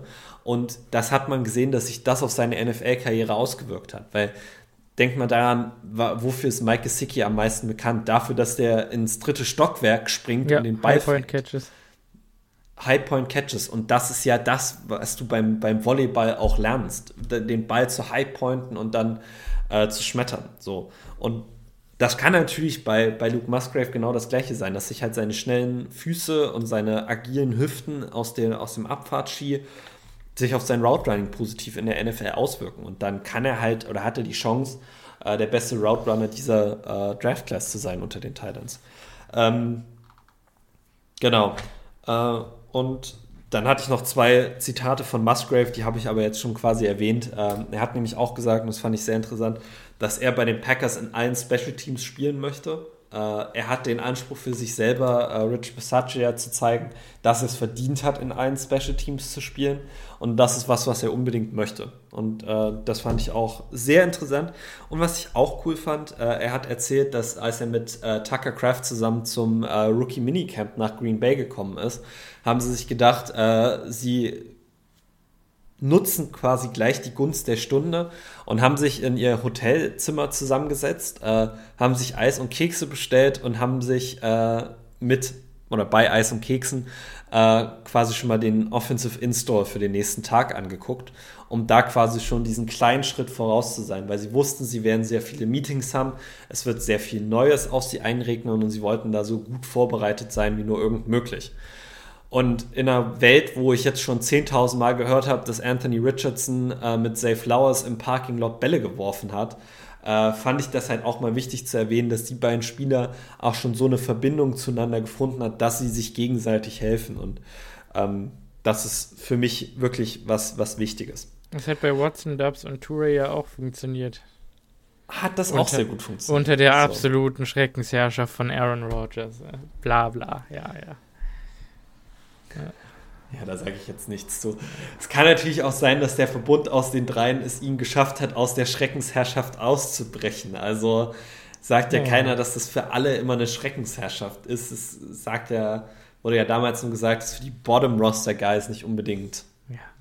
Ja, immer so toll war alles. Aber das sei jetzt auch mal dahingestellt.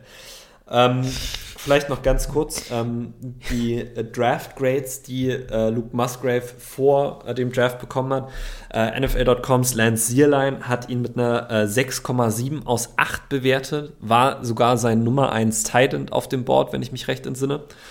Ähm, hat ihn als Starter in Jahr 1 äh, quasi eingeschätzt.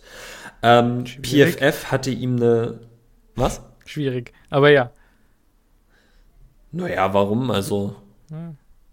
Ja, ich ja. sehe das schon auch bei ihm. Also, naja, mal gucken. Ja. Ähm, PFF hat ihm einen Zweitrunden-Grade ge äh, gegeben, äh, 72,5 Overall-Grade in 2022 und das Draft Network hat ihm äh, einen Drittrunden-Grade gegeben. Ähm, waren da also deutlich niedriger, äh, was die Einschätzung angeht, als Lance Sealand von NFL.com. Und da muss ich jetzt auch noch mal ganz kurz was dazu sagen, weil ähm, wenn wir uns auf so eine Folge vorbereiten, ist ja eigentlich der gängige Prozess, dass wir uns Tape anschauen und das dann mit dem vergleichen, was wir in der Hintergrundrecherche rausgefunden haben und so uns quasi ein Bild von den Stärken und Schwächen des Spielers machen. Und Simon hat das diese Woche auch so gemacht. Mhm. Äh, ich habe darüber nachgedacht und ähm, ich habe ja aber vor dem Draft schon ein Profil zu Luke Musgrave quasi geschrieben und es auf Instagram gepostet. Ähm, und ich wollte das jetzt einfach genau so hier vorlesen, weil es gibt einen Begriff äh, im Englischen, äh, der nennt sich Revisionist History. Ähm, ins Deutsche übersetzt bedeutet das quasi, dass sich Geschichte verzerren lässt, wenn man mit dem Wissen, was man nachträglich hat, die Situation in, der, in dem historischen Kontext versucht zu bewerten.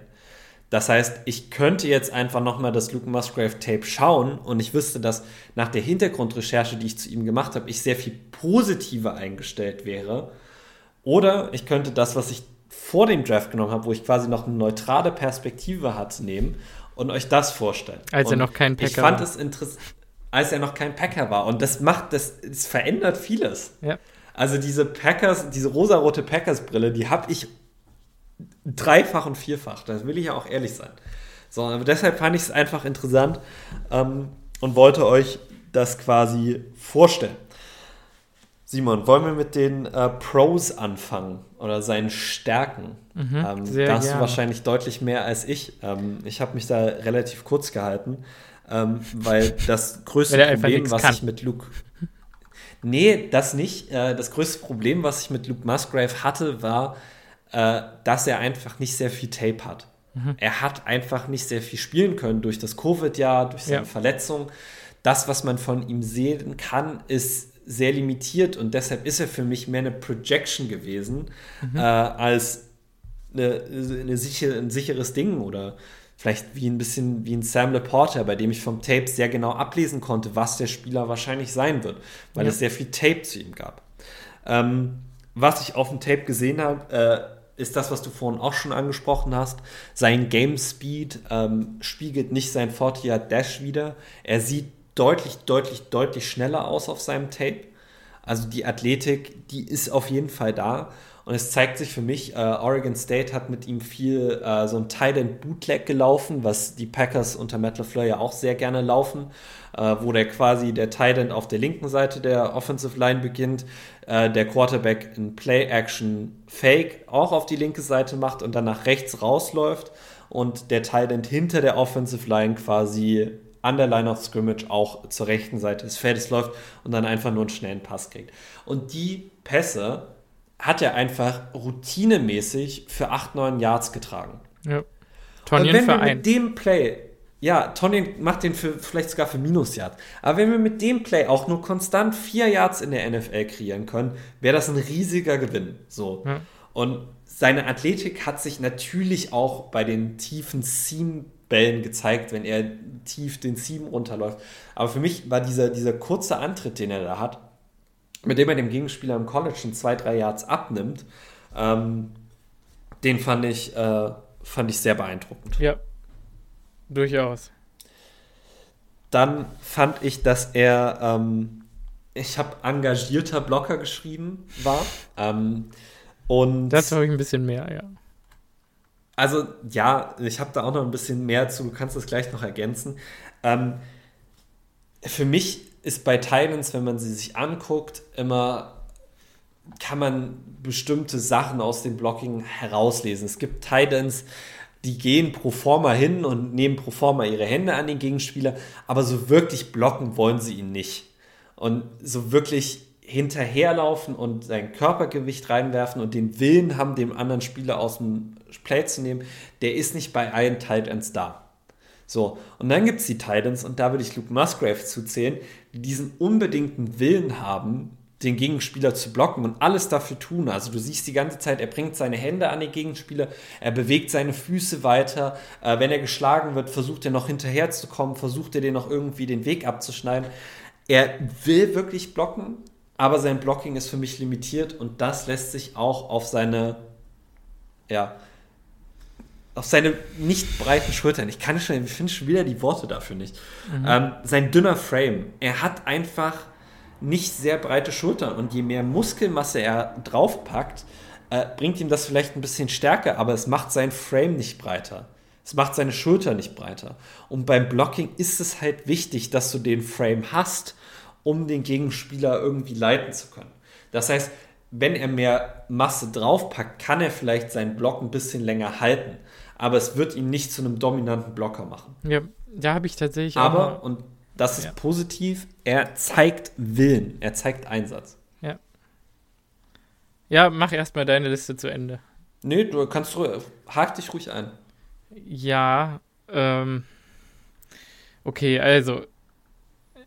Ich sag jetzt einfach mal, also ich habe wirklich mich gefragt, ich habe ganz viele Takes auch von anderen Draft Analysts gesehen, vor allen Dingen vor dem Draft, die halt gesagt haben, kann gar nicht blocken und äh, es ist ein schlechter Blocker auf jedem Level und das kannst du von dem nicht erwarten in seiner ersten Saison und das wird ihn vom Feld halten und er wird keine Snaps kriegen.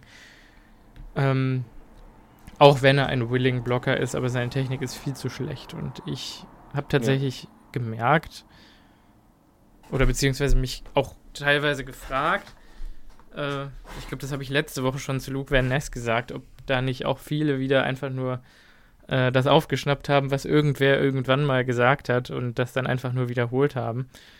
Ähm, so ein bisschen die, die, die Schwarmintelligenz hier, ne? also Groupthink, äh, alle schwimmen in eine Richtung, äh, was das angeht. Ähm, ich muss ganz ehrlich sagen, ich habe einen riesen Unterschied zwischen seinem Passblocking und seinem Runblocking gesehen. Ähm, ich glaube, das ist wirklich einer der schlechtesten Passblocker auf der Tight End Position, die ich jemals evaluated habe. Ähm, Warum will man ihn auch Passblocken lassen? Das ist wieder so ein Ding. Ja, aber, aber es, ist es, ist tatsächlich passiert, dass er inline stand und als quasi für Edge Contain zuständig war und ich habe es halt also oder auch, dass er, dass er quasi Move von der rechten Edge auf die linke Edge gegangen ist und dann diese, diesen Push so, oder diesen Speed-Vorteil sozusagen in den Block mitnehmen sollte. Und da, also da stimmt nichts, ne? Da, da gibt es kein Timing, äh, es gibt keinen Anchor, die Footwork stimmt überhaupt nicht, was das angeht. Äh, er kann keinen Block sustainen, äh, die, die Blocking Angles stimmen nicht. Äh, also im, im Prinzip funktioniert das nicht. Du kannst ihn nicht als Passblocker nutzen. Das geht leider nicht. Außer, also klar, äh, Defensive Backs wird er blocken können, aber darüber hinaus wird da nicht viel gehen. Und ich glaube auch nicht, dass sich das in der NFL großartig ändern wird. Und das erinnert mich ehrlich gesagt sehr an, auch an Jared Cook, an Jimmy Graham, an Robert Tonyan. Also so vom Profil her, vom Blocking-Profil her. Äh, beim, beim Run-Blocken ist es aber wiederum so, dass er ja schieben soll. Also dass er nach vorne schiebt, dass er versucht, nicht eine Pocket zu bilden, dass er nicht versucht, eine Pocket zu sustainen, sondern dass er versucht, Lücken aufzureißen. Und jetzt haben wir ja gesagt, er ist explosiv, er hat große Hände vor allen Dingen. Also wenn er seine Blocks gerade im Run-Blocking, wenn er seine Hände platziert und die einmal sitzen, damn. Also dann passiert da eine ganze Menge. Und ich habe oft gesehen, äh, dass sein Running Back, in, vor allen Dingen in den beiden 22er-Spielen. Also es hat sich auch über die Zeit im College stark verbessert bei Musgrave. Ähm, dass seine Backs durch Löcher, die Musgrave alleine aufgeblockt hat, immer wieder für 10, 15, 20 Yard Plus Gains und Touchdowns durchgeflogen sind. Also wirklich, das ist ein Unterschied wie Tag und Nacht. Ähm, ich glaube, der erste Drive auf dem Boise State Tape von Musgrave in 2022. Äh, fängt für Musgrave mit einem Drop an. Und du denkst dir, hm, äh, was war da denn los? Äh, zu den Händen gleich nochmal mehr. Ähm, dann gibt es irgendwie zwei, drei Snaps später einen Pass-Block-Snap, wo er gar nicht weiß, wen er blocken soll und dann collapse die Pocket komplett. Äh, was der Quarterback von Oregon State da veranstaltet hat, ist sowieso sehr beeindruckend, weil er überhaupt kein Blocking hatte generell. Äh, keine Ahnung, wie der diese Saison überlebt hat, aber äh, wird wahrscheinlich auch ein Geil für die NFL werden dann, also zumindest mal als Backup. Wäre es echt vernünftig, was er gemacht hat, vor allen Dingen im Vergleich zu den Quarterbacks in den Jahren davor oder zumindest zu den Offenses, Offenses in den Jahren davor. Ich weiß nicht, ob er auch ein neuer Quarterback war oder ob er sich da einfach entwickelt hat. Ähm, aber in den Jahren davor war das Quarterback-Play wirklich eine Katastrophe und dann da ganz gut eigentlich. Jedenfalls Musgrave verkackt seinen Block komplett, also sieht völlig deplatziert aus. Und drei Plays später stehen sie halt in der Red Zone von Boise State, also an der Goal-Line. Und der Back entscheidet sich aktiv von vornherein, also das Play ist geschemt, dass es über Musgrave ein Lauf wird in die Endzone rein. Musgrave blockt das Loch auf und das wird ein Touchdown. Und ich habe das Gefühl, also wir haben ja eben schon gesagt, er hat schnelle Füße und er hat halt irgendwie diesen Drive. Er schiebt nach vorne und wenn seine Hände platziert sind, ist das alles sehr akkurat und er macht halt genau die Löcher auf, die es braucht. Und deshalb glaube ich nicht, dass er einfach ein inkompetenter Blocker ist, sondern 60% seiner Blocks sind halt Pass-Blocks gewesen und das sah einfach scheiße aus auf dem Tape. Hm. Aber die Run-Blocks stimmen, was Leverage angeht, was Timing angeht. Also er hat Combo-Blocks gemacht teilweise, wo das Timing perfekt ist, wo er erst den einen chippt und dann den nächsten aus dem Play blockt. Er hat ähm, Plays gehabt, wo er Pancakes macht, äh, wo er Leute out of bounds schiebt sogar und äh, äh, ja, ich weiß auch nicht.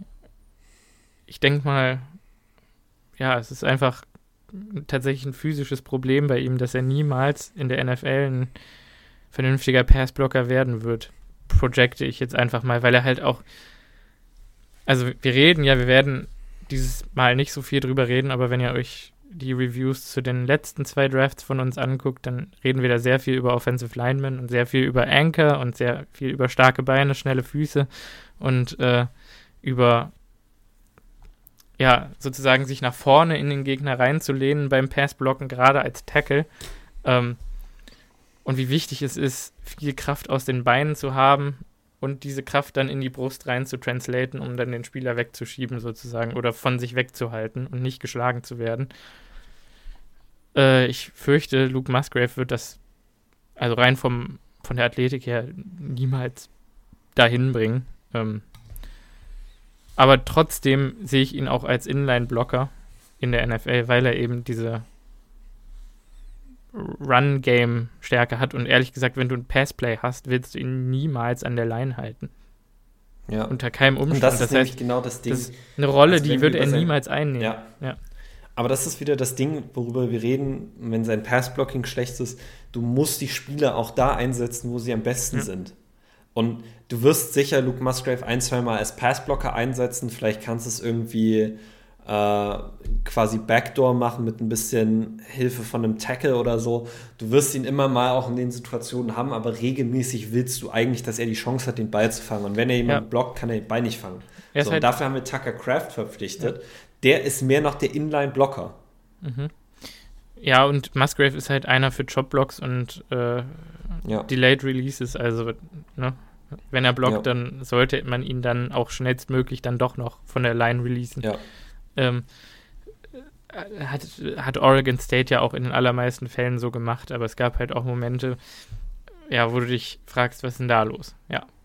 Äh, nee, dann kannst du gerne weitermachen mit deiner Pro-Liste. Das war jetzt mein kleiner Input zum Blocking noch. Ja. Ähm, ich muss jetzt tatsächlich sagen, äh, lass uns mal über seine Hände reden, weil mhm. äh, ich hatte mir eigentlich, also in dem Tape, was ich geschaut habe, fand ich, dass ich dass er sehr schöne, natürliche Hände hat, versucht die Bälle eigentlich vom Körper wegzufangen. Ähm, und dann habe ich jetzt, weil du gerade so darauf reagiert hast, mir das mal kurz so ein bisschen angeschaut. Der hat ja eine 16,1% Drop-Rate in seiner Karriere gehabt. Mhm. Hm. Das ist die höchste Drop-Rate aus der gesamten Draft-Class bei Titans. Also mhm. finde ich sehr interessant.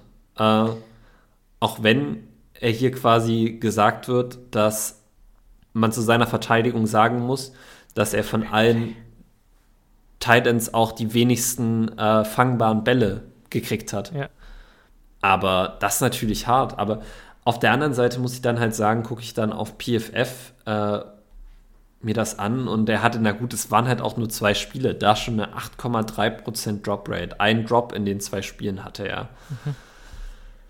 Ja. Das ist ähm, äh, jetzt, wo ich die Stats sehe, nicht ganz so ein positiv, wie ich das mir aufgeschrieben hatte, wahrscheinlich. Ja, er hat auch tatsächlich, finde ich, ein paar, auf dem Tape ein paar Body Catches gehabt. Also er hat halt richtig schöne Hands Catches, ein paar Body Catches und diesen Drop gehabt auf den 222er Tapes. Ja, was soll man sagen, ne?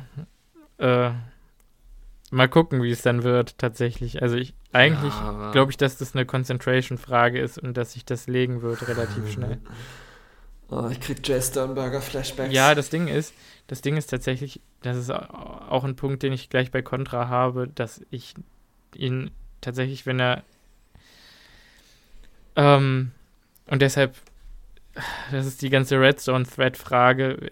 Also bei Contested Catches sehe ich ihn jetzt nicht so richtig. Oder wenn er gecovert ja. ist, dass er dann 50-50-Boards vernünftig attackiert. Ähm, sollen wir vielleicht kurz die Pros zu Ende machen? Mach mal deine Pros zu Ende, ja. Okay, dann, dann bringe ich jetzt noch ein bisschen was hier. Also ich finde, er kann Geschwindigkeiten sehr smooth switchen. Also er kann so ein bisschen die Verteidiger einlullen und dann auf einmal wieder explodieren. Er ist ja super schneller Beschleunigung oder hat superschnelle Beschleunigung.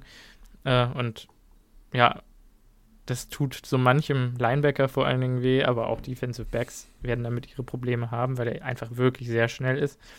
Ähm, ich finde, er macht sehr smooth Cuts für seine äh, Größe und sein Gewicht. Ähm, also, ich habe, glaube ich, bei Lance Zierlein auch gelesen, dass er oily Hips hat, also ölige Hüften. Und ehrlich gesagt, fand ich das ganz passend, weil, und da meintest du ja schon, ja. du hast auf dem Tape so ein bisschen seine Abfahrt-Skills gesehen, die habe ich auch gesehen.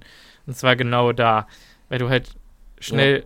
viele Cuts machen musst, ohne, ähm, auch wenn es jetzt auf Skiern ist, aber ohne Geschwindigkeit zu verlieren. Und ich finde, das kann er ganz gut. Auch mit den Füßen, ohne Skier. Ähm, dann äh, verliert er auch wie gesagt, wenig Speed bei diesen Richtungswechseln. Er setzt seinen Körper, finde ich, sehr effektiv ein, wenn er einen Catch macht, um den Ball abzuschirmen. Also er macht quasi den Catch und hat den Körper zwischen sich und Verteidiger. Also er weiß ganz genau, wie er es macht, wenn er es macht. Ähm ja, er ist sehr stark gegen Press Coverage, was mich irgendwie überrascht äh, bei seinem physischen Profil fast schon. Also äh, naja, es könnte auch ein bisschen vom Lacrosse kommen. Ja, ne? Also beim Lacrosse ja. hast du ja auch viel Physis, viel Kontakt, ja. wo du dich lösen musst. Ja. Guter, guter Einwand oder gute Ergänzung. Äh, ich finde nämlich, also bei Linebackern um, umgeht er halt Press Coverage natürlich äh, durch pure Athletik und ich glaube auch nicht, dass da irgendein NFL-Linebacker großartig gegen anstinken kann. Also er lässt, er slidet halt einfach viel, wenn er seine Routen beginnt. Also sein Release gegen Linebacker in Press Coverage ist halt ein Slide nach rechts oder links und dann einfach Explosion am Linebacker vorbei und er ist halt so schnell wieder in seiner Lane, dass es quasi keinen Unterschied macht, ob er sloppy die Route läuft oder nicht. Also, ich meine, ja. mach das, was du, was du am besten kannst, um ja. da anzukommen, wo du hinkommen musst. Ja. Äh, und Defensive Backs also ich glaube, so ein Dervin James wird ein Problem für Luke Musgrave, aber die wenigsten Leute sind wie Dervin James. Ähm. Ja, wie gesagt, du kaufst hier, äh, und das ist, glaube ich, bei allem, was man über Luke Musgrave sagt, äh, muss man das immer im Hinterkopf behalten. Du kaufst hier kein fertiges Produkt. Nein. Der, der ist kein, kein ähm, Dalton Kincaid, kein Michael Meyer, kein Samuel Porter, die in dem, was sie sind, schon sehr ausgereift sind. Ja, genau. Sondern die Packers haben ihn für seine Projection gedraftet. Ja. Aber tatsächlich überläuft er dennoch DBs eigentlich ganz gut, finde ich. Also so College-DBs oder halt Cornerbacks, kleinere Safeties, äh, die nicht so ja. schnell sind. Äh, und wenn, wenn er, also er geht mehr oder weniger durch sie durch, also er ist jetzt kein raffinierter Route Runner. Ähm, aber er verliert halt dabei auch wenig Speed. die ich bei ihm hatte. Ja, also es funktioniert, ja. weil er irgendwie sehr, sehr viel Balance hat, wenn er nicht den Ball in der Hand hat auch gleich nochmal interessant, finde ich. Ähm, äh, ja, er läuft Routen, finde ich generell sehr soft und hat äh, ein super Gespür für Softspots zwischen Zonen. Ähm, hm. Also ja. irgendwie sind die so smooth, die Routen einfach, ohne viel Schnickschnack. Und er weiß halt scheinbar viel über Zone Coverages, bereitet sich gut vor und weiß halt dann, wo er attackieren muss und wo nicht. Wo das wohl herkommt. Mhm. Könnte das fast die Erfahrung aus der Familie sein. Ja. Dann habe ich, wie gesagt, auch, dass er definitiv die, die Skills hat, um Handscatcher zu sein, auch auf ja. konsistenter Basis. Es muss halt einfach, wie gesagt, Konstanz da reinkommen irgendwie. Ähm, ich finde, er arbeitet sehr effektiv mit so Momentum-Pushes à la Michael Jordan. Also jetzt überlege ich gerade, bei wem ich das letztes Jahr hat, hatten wir auch einen Spieler dabei, der das viel gemacht hat. Romeo ähm, Dubs ist das. Ja, Romeo also Dubs hat Für mich gemacht, war das, war das ja. Romeo Dubs, der immer diesen Veteran-Move macht, wo er quasi den Arm noch so ein bisschen an der Hüfte ausstreckt und den Verteidiger einfach so ein bisschen weiter schiebt, genau, um also, Platz zu machen. Genau, äh, man hat halt, also es ist ja eigentlich mehr oder weniger Offensive Pass Interference, wenn dann der Ball kommt oder, ja. oder wie auch immer. Aber, wenn du es nicht äh, zu extensiv machst, genau, äh, er macht es schön. Ist das ein Veteran-Move? Schön subtil und verschafft sich aber ordentlich ja. Platz damit. Also es gefällt mir sehr, dass er das, also wie er es macht. Ja. Ähm, Habe ich mehrfach gesehen und dachte, wurde ah, sneaky. Ähm, fand ich, fand ich lustig, wurde ja auch von den Gegnern bei Michael Jordan immer gesagt, ja. wenn er das gemacht hat. Ja, das ist doch ein offensives Foul und so. Wenn du es subtil machst, wenn du das, also er nutzt ja quasi das Momentum, was der Spieler selber hat, aus. Und wenn ja. der Ref halt sieht, okay, das Momentum ging sowieso schon in die Richtung, ist der viel weniger inclined, eine Flagge zu werfen, wenn du ihm noch einen kleinen Schubs gibst, mhm. ein bisschen weiter in die eine Richtung drückst. Das kann halt mal gerne drei Yards kosten, ne? Sowas. Interessant auf jeden Fall. Ähm, ja, ich finde, er hat tatsächlich ein bisschen Wiggle mit, der, mit dem Ball in der Hand. Also, ja, genau. Äh, Hast du ich habe gerade, glaube ich, äh, mit meinen Lippen einfach dieses Wiggle, Wiggle, Wiggle gesagt. Ja. ja. Äh, er hat wirklich, also ich habe es nochmal extra notiert, Serious Jets on Tape. Also es ist wirklich, also wenn, ja. wenn er seine Routen läuft und der einfach tief geht, boah, sehr schnell. Echt. Ist so ja. schnell. Also für ein Tight End unfassbar gut. Ähm, äh, hat ein, ja. also man sieht es leider nicht oft on Tape, weil irgendwie, also Deep Balls waren nicht drin mit der Offensive Line bei Oregon State, muss man ganz ehrlich sagen. Und auch ja. was Quarterback-Play angeht halt. Äh, aber wenn mal ein tiefer Ball kam auf ihn, fand ich sein Ball-Tracking wirklich sehr beeindruckend. Also da gibt es so ein, zwei ja. Catches in der Endzone, 20 Yard plus, wo ich echt dachte, man macht das doch öfter. Klar, es wird nicht gehen, weil ja. die nicht so viel Zeit haben oder hatten. Aber bei den Packers wird das anders sein und ich glaube, damit kann man auch noch viel spielen. Denke ich. Ja. Ihn auf, auf Wheel Routes schicken. Oh, äh, Wheel Routes. An der Sideline schön. Mhm. Mm. Ja, da oder die Posts. Ja. Ja.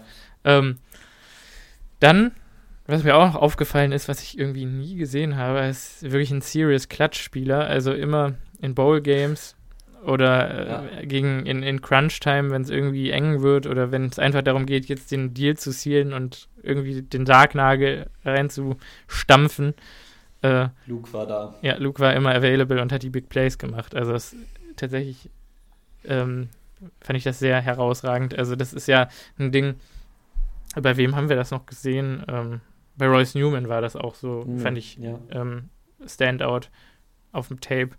Ähm, ist bei Luke Musgrave auch, ist halt die Frage, äh, kann das in die NFL translaten? Bei Newman hat es das leider bisher nicht getan, aber ich meine, gut, das ist halt auch eine Talentfrage dann irgendwo. Ne? Wobei Royce Newman eigentlich alles Talent der Welt hat. Ja, also bei Royce Newman war es eine Frage von, kann er sein, seine Fehler aus dem College nehmen und kann er in den arbeiten und die verbessern? Und mhm. ähm, ich glaube, das hat er nicht so wirklich getan und deshalb konnte er dieses Klatsch-Gene auch noch nicht zeigen. Bisher. Das war halt quasi die Grundvoraussetzung, dass er an sich selber arbeitet und besser wird und das ist bisher noch nicht so wirklich ja. passiert. Ich habe Royce immer noch nicht aufgegeben und ich bin immer noch im Herzen bei ihm, aber es sieht ich schwierig aus. Ich habe Royce aufgegeben. Ja.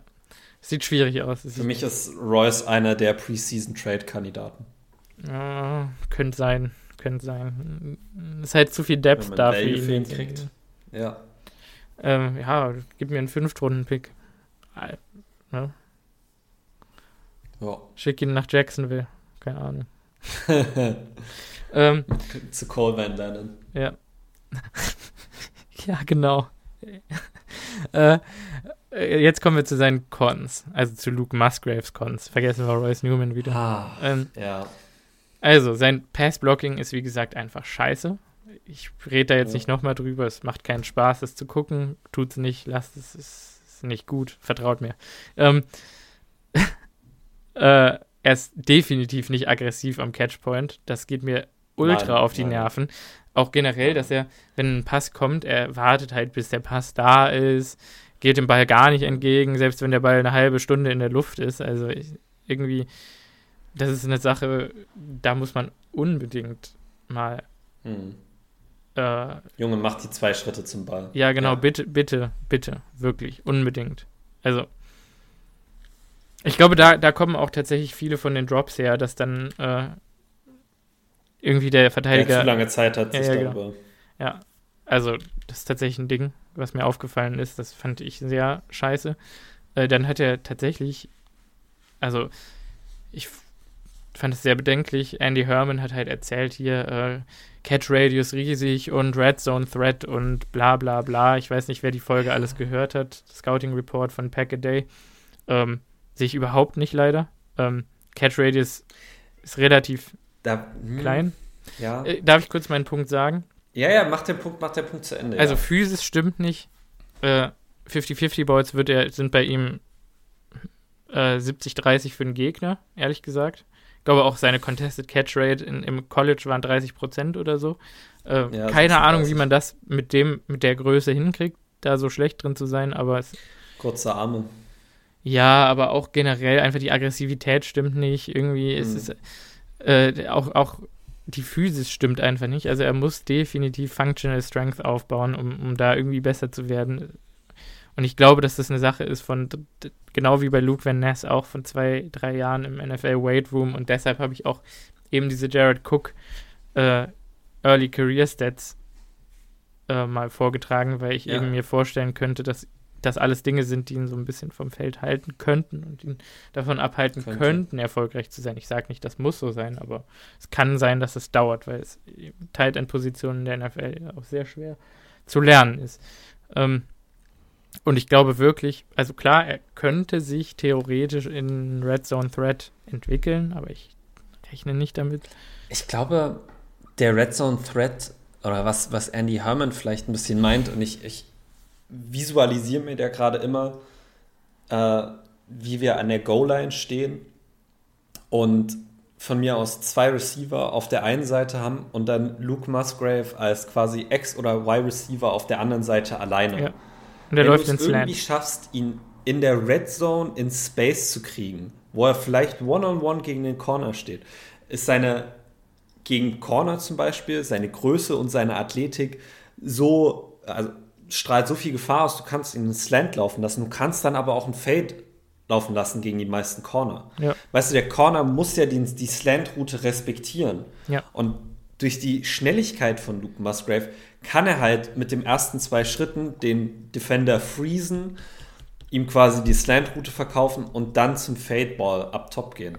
Aber da kommt leider der nächste Punkt, wo ich sage, sorry, aber das wird im ersten Jahr leider nicht passieren. Er ist halt einfach kein guter Route Runner. Er hat quasi ja, keine Moves. Ja. Ich weiß nicht, wie der. Er hat, kein, er, kein, er hat keinen Move, ja, er hat gar keinen äh, Moves. Ich weiß nicht, wie der mit seinem jetzigen Skillset irgendwem einen Slant verkaufen soll. Also. ich glaube, in dem Fall an der Goal-Line reicht es schon, dass du Richtung Slant läufst mhm. mit seinem Tempo. Ja, gut, so, wie gesagt, meine, das ist immer ein bisschen. Du hast einen Spieler und der hat ein bestimmtes Skillset und dann musst du versuchen, das so gut wie möglich auszunutzen. Ja. Sein Skillset ist halt sein Tempo. Sein mhm. Tempo ist das, was ihm früh in seiner Karriere sein schlechtes Route Running ein bisschen quasi, was sich gegeneinander aufwiegt. Du kannst dem nicht wirklich mit einem Devante Adams Move einen Slant verkaufen, aber mach zwei Schritte in die Mitte und guck, wie der dir hinterher rennt, weil er Angst hat, dass du ihn jetzt inside schlägst und dann lauf wieder nach außen weg. Ja. Das sind Sachen, an denen man arbeiten kann, glaube ich. Ja, ich glaube auch, dass das, also zumindest mal so ein paar Basics da in die Richtung aufbauen. Ähm, unsere, und ich meine, wir haben, also wir haben vorhin diesen Play-Action-Bootleg schon erwähnt. Ja. Den kannst du von mir aus auch mal an der Goal-Line bringen. Ja. Setz ihn in Motion. Äh, erinnere dich an diesen Devante Adams Touchdown gegen die Rams im Playoff-Game an der, an der Line of Scrimmage. ich mein, bring ihn irgendwie in Motion, wirf ihn den Ball hinter der Line of Scrimmage zu und äh, schau dir an, wie er halt sein Tempo ausnutzt, um zur Corner zu kommen. Ja. Es gibt Möglichkeiten, es eröffnet dir vieles. Ja. Also seine Footwork ist ja auch wirklich sehr gut. Ne? Da denke ich mir auch, ja. äh, mach mit ihm viel Scramble Drills im, im Voraus. Ja. Lass ihn an die Sideline gehen und mach Randall Cobb Catches. Dafür ist er dann wieder riesig. Ne? Also oder Randall Cobb Aber er hat, Type ja. Scramble Drills so an der Sideline mit Füßen inbounds und Catch drei Yards weit weg von der Line of. Scrimmage so ungefähr. Äh, von, von, von der hat Auslinie meine ich natürlich. Keine Nuancen in seinem Route Running, das stimmt, da das hast du recht. Also das habe ich mir auch aufgeschrieben. Es gibt keine Headfakes, ja. ist er, er versucht, also er nutzt Leverage nicht aus, um den Verteidiger in eine Richtung zu schicken. Das, das fehlt Keine Handfakes. Ja. Release Package ist auf zwei Releases begrenzt. Das ist ja. Also auf diesen hässlichen Slide. Es ist, es ja. ist ein Projekt. Ja. Es, es ist ein Projekt. Es ist ein Projekt, ja. Ähm, dann, nächstes Problem, äh, Yards after Catch. Ähm, deswegen ja. sehe ich halt auch diese Kelsey-Vergleich ja. oder, oder Goddard-Vergleich finde ich auch schwierig. Ähm, nee, es gibt keine Yards after Catch. Der hat in seiner gesamten College-Karriere zwei Tackles gebrochen. Ja. Ja. Und ich, oh. ich sag euch, Leute, das wird. Das ist, Entschuldigung, das ist so ein typischer Packers-Spieler. Ja. Das ist so ein typischer Packers-Spieler. Wir haben 0,0 Yards auf der Contact. Mhm. Ähm, ja, leider. Na doch, Tucker Craft ist einer, der, von dem ich das erwarte, tatsächlich. Ja, aber ich meine, in der Vergangenheit hey, ich glaub, sehr wenig. Also, also Robert Tonyan hat in seinem Leben auch noch nie einen Tackle gebrochen. Sorry, dass ich das jetzt hier so sagen muss, Leute, äh, an der Stelle. Ich rechne irgendwie damit, dass Tucker Craft der bessere NFL-Spieler wird und ich kann mir vorstellen, dass Tucker Craft ein richtig, richtig guter Titan in der NFL wird und ich kann mir auch vorstellen, dass Luke ja. Musgrave das machen kann. Aber ich glaube, Luke Musgrave hat ein großes Bastpotenzial. Ähm, äh, das ist, ähm, da würde ich gleich im Fazit nochmal zu kommen. Ja, ja, genau. Ich bin auch noch nicht ganz fertig mit den Cons leider. Äh, also manchmal, manchmal verpasst er seine Blocking-Assignments halt im, im Pass-Blocking einfach komplett. Also du, denkst du dir, ja, hast du das Play überhaupt gehört? Wahrscheinlich nicht dann in dem Fall. Also, ich sag's mal so, das haben Irv Smith Jr. und äh, O.J. Howard und wie sonst sie alle heißen auch gemacht. Also. Mm, ja. Ähm, und seine, der letzte Punkt, den ich wirklich bedenklich finde, ist, seine Beine sind wirklich bedenklichst dünn. Bei Christian ja. Watson haben wir das auch gesagt, aber das ist jetzt hier ein ja. Tight End und der wird halt auch mal vom Defensive End oder vom Defensive Tackle getackelt werden. Können Roll-Ups passieren. Hm. Äh, ich. Es macht nee, mir ein bisschen gut, aber Ankle, Stabi also Ankle Stability sollte sich allein schon durch, die, durch das Abfahrtski eigentlich äh, sollte da ausgeprägt sein. Hoffen das ist ja auch, äh, also das geht ja auch auf die Knöchel, also da hätte ich jetzt nicht so viel Angst. Mhm. Ähm, ist, manchmal sehen Beine auch nur dünn aus. Das heißt nicht immer, dass er irgendwie dann auch da viele Verletzungen hat. Aber er hatte ja gerade eine Knieverletzung. Mhm. Also das ist, ähm, ja. Wollen ja. wir zum Fazit kommen? Ja, also. Es ist schwierig. Es ist wirklich schwierig und ich glaube, äh, unsere ZuhörerInnen merken das jetzt auch gerade in unserer Reaktion. Ähm, ich kann das, was Simon gesagt hat, nur absolut unterstützen. Ähm, Luke Musgrave hat großes Bastpotenzial. Ähm, ich habe ihm nicht für umsonst in meinem Pre-Draft Scouting Report einen Drittrunden-Grade gegeben. Ähm, weil, und das habe ich auch reingeschrieben, ähm, er für mich ein Projekt ist. Mhm. Wir haben Athleten gedraft. weißt nicht, was du mit ihm kriegst. Er hat natürlich unglaubliches Potenzial, aber im Gegensatz zu einem Spieler wie Tucker Craft, wo der Ceiling jetzt vielleicht nicht so hoch ist, dafür aber der Floor schon relativ hoch. Also da ist nicht mehr so viel Entwicklungspotenzial nach oben. Der wird ja aber auch nicht so tief fallen. Ist bei Tucker Craft, äh, bei, bei Luke Musgrave halt der Ceiling extrem hoch. Der kann sich noch unglaublich entwickeln. Der kann aber auch sehr, sehr tief noch fallen. Mhm. So. Und das macht einen schon nervös, weil er halt aktuell in seinem Spiel wirklich nur seine Athletik hat. Mhm. Er hat nur seine Athletik aktuell. Und das wird in der NFL nicht ausreichen. Und deshalb kann ich dir durchaus zustimmen. könnte man davon ausgehen, dass wenn dann der erste inoffizielle Depth Chart released wird, der natürlich sehr aussagekräftig ist, und ich mache das in Anführungszeichen, weil der überhaupt nichts aussagt eigentlich, aber könnte ich mir durchaus vorstellen, dass Luke Musgrave als Titan 3 gelistet ist. Mhm. Wenn nicht sogar Titan 4. Ja. Ähm, und das ist für einen Zweitrunden-Pick an Pick 42 schon sehr, sehr bedenklich. Und da muss man sich schon fragen, ob es da nicht andere Spieler gegeben hätte, die man da vielleicht hätte nehmen können, die früher noch mehr ähm, zum Team gebracht hat. Und bevor jetzt jemand Daniel Washington sagt, die Verletzungshistorie kennen wir alle nicht, ähm, das würde mich auch ein bisschen abschrecken. Und auch bei Daniel Washington hatte ich extreme Bedenken. Ähm, das sei jetzt mal dahingestellt. Ähm, ich glaube wirklich, dass Luke Musgrave vieles hat, was ihn erfolgreich werden lassen kann in der NFL. Ich glaube, dass es bei Luke Musgrave darauf ankommt, wie man ihn in der NFL benutzt. Und ich bete zu den Göttern, äh, dass Matt LeFleur aus seinen Fehlern bei Jay Sternberger gelernt hat. Äh, und gelernt hat, dass natürlich musst du die Spieler weiterentwickeln. Natürlich musst du versuchen, sie zum Blockern zu machen. Aber du musst sie früh in ihrer NFL-Karriere in dem Element einsetzen, in dem sie sich wohlfühlen. Und das wird für Luke Musgrave ähnlich, wie es das damals wahrscheinlich für Jay Sternberger war, ähm, halt so eine Move-Tight-End-Rolle sein, die Big-Slot-Rolle. Ja. So. Er hat 600 Career das Positive Plays gespielt ja. schon. Also ja.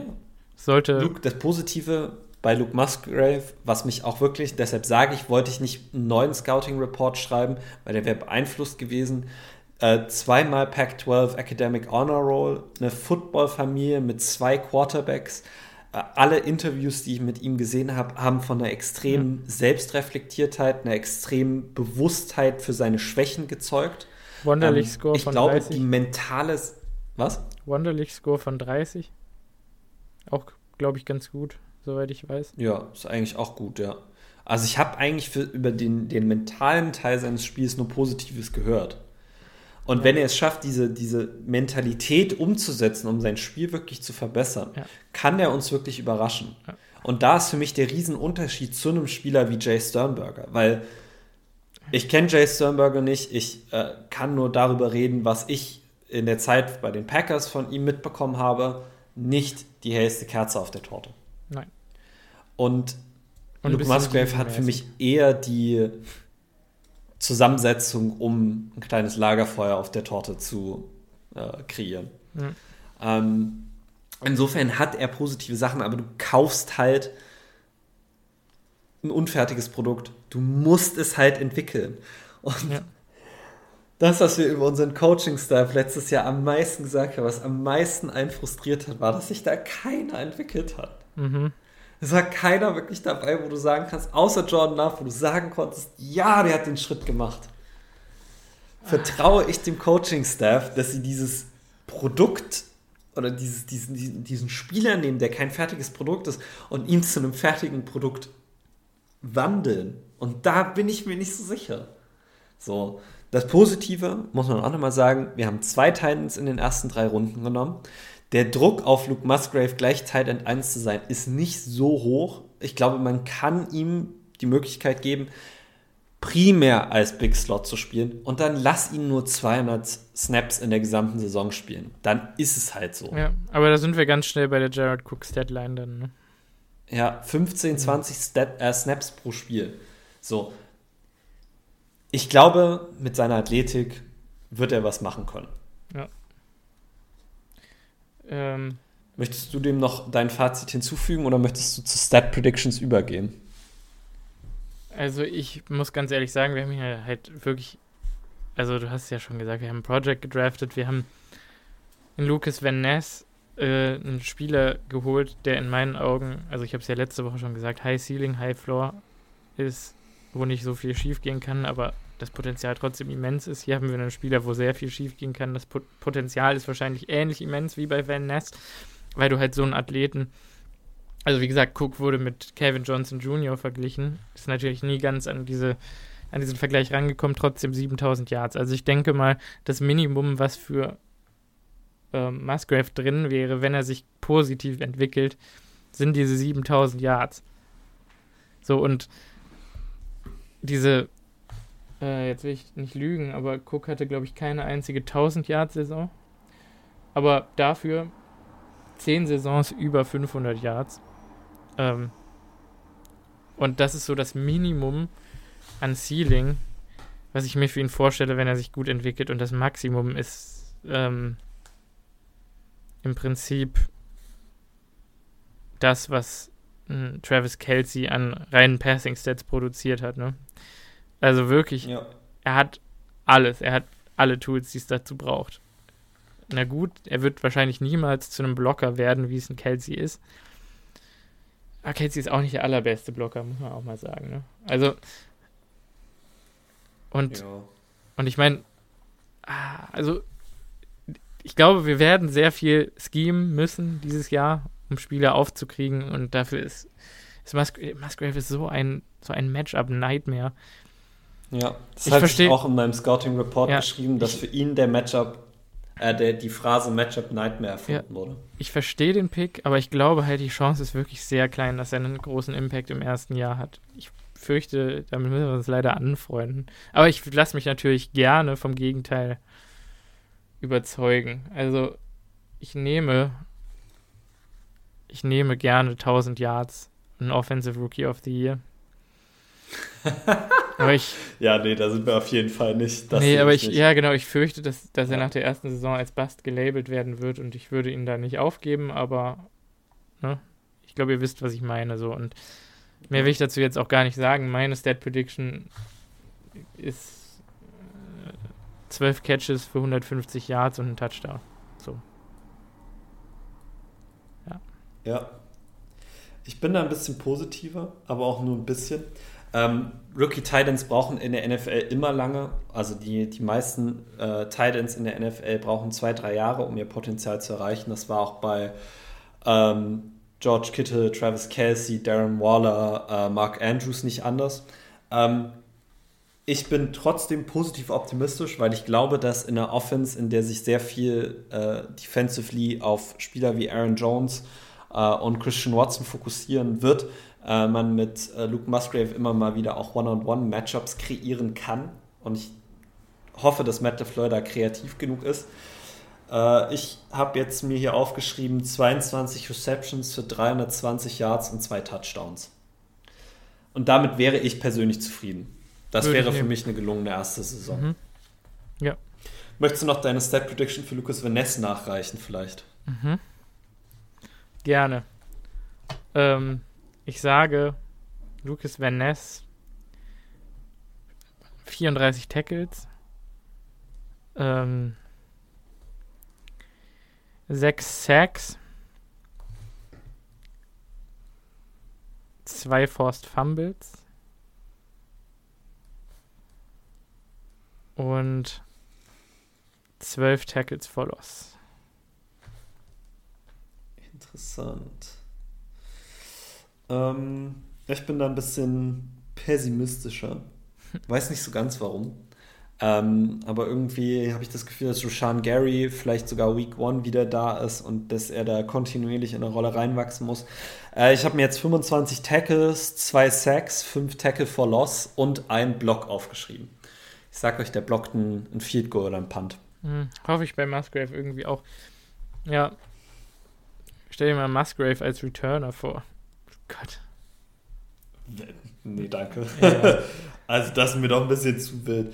Aber ich könnte mir durchaus Luke Musgrave als äh, sein erster Lambo-Lieb irgendwie äh, einen Punt vorstellen, den jemand anders geblockt hat und er scoopt und returnt ihn für, für einen Touchdown. Kann ich mir schon vorstellen. Mhm, dass der eine Touchdown, den gesagt, ich hier predicted habe, nicht in, durch einen Pass kommt, ne? Ja. Äh, nee, doch, ich sehe schon zwei Passing-Touchdowns. Oder äh, vielleicht ein bisschen, äh, ich sag ein Passing-Touchdown und ein Rushing-Touchdown. Ein Rushing-Touchdown? Der Typ hat noch nie einen Tackle gebrochen in seinem Leben. Wie, wie soll das denn Kannst gehen? du dich erinnern, dass wir, dass wir letztes Jahr mal einen Jet Sweep mit Robert Tonyan gelaufen sind? Oh Gott, ja. Ja, das. Simons angewidertes Gesicht gerade. Äh, ich sehe ich seh da einen Jet Sweep in der Red Zone. Oh, nee. Man muss ja auch mal ein bisschen Spaß im Leben haben können. Ja, also an solchen Tagen, wo wir darüber reden, vermisse ich fast ein bisschen Jeff Janis. Jeff Janis. Ja, ja gut. Ähm, nächste Woche beschäftigen wir uns dann mit Jaden Reed. Mhm. Äh, bin ich schon hyped. Ähm, okay. Freue ich mich drauf. Da äh, werde ich dann auch Tape schauen, weil zudem hatte ich noch keinen äh, Scouting Report davor geschrieben. Ja. Ähm, aber ja, hast du sonst noch irgendwas? Ja, lasst euch nicht von, von unserer skeptischen Sicht hier auf den guten Herrn Musgrave äh, unterkriegen. Also.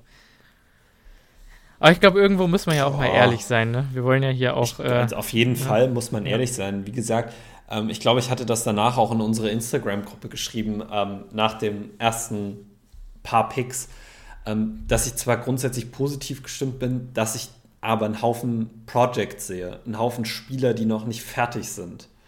Und dass man sich natürlich fragen muss, inwiefern die uns dieses Jahr schon besser machen. Ja. Und bei Luke Musgrave, wir haben es heute mehrfach erwähnt, er ist ein Projekt ähm, und ein Projekt kann in der ersten Saison scheitern. Ein Projekt kann in der ersten Saison einfach durchschnittlich sein.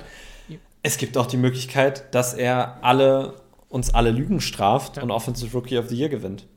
Aber ich meine, stell dir mal vor, es gibt auch die Möglichkeit, dass er einfach die ersten vier Games inactive ist. Also. ja, ich glaube, bei unserem Tight-End-Raum. Ja, wer weiß, wer weiß. Kann ich mir das nicht so ganz vorstellen. Wir haben schon immer drei, wenn nicht sogar vier Titans auf unserem Active Roster gehabt. Ja. Das würde mich schon ein bisschen wundern. Wir haben keinen Veteran gesigned da. Also, ich glaube, der wird schon active sein. Ja. Alles klar. Und er ist kein Drittrunden-Pick, also ist das Bastpotenzial noch mal ein bisschen limitiert. Mm, Taka. Oh. Aber mal schauen. Ja, ich glaube, ich habe das, ich habe ein positives Gefühl. Ich glaube, Tucker Craft bricht diesen, diesen Fluch. Ja, hoffen wir es. Aber gut. Okay. Dann bleibt uns nur zu sagen, äh, wir wünschen euch noch einen schönen Feiertag. Äh, genießt das sonnige Wochenende, wo auch immer ihr seid. Äh, hier in Leipzig sollen 26 Grad werden. Ach, hier nicht. Ähm. Echt? Oh, okay. Ja, ich muss arbeiten, also bringt mir das nicht viel. Mhm. Ähm, aber dann genießt euer Wochenende trotzdem und äh, bis nächste Woche. Bis dann.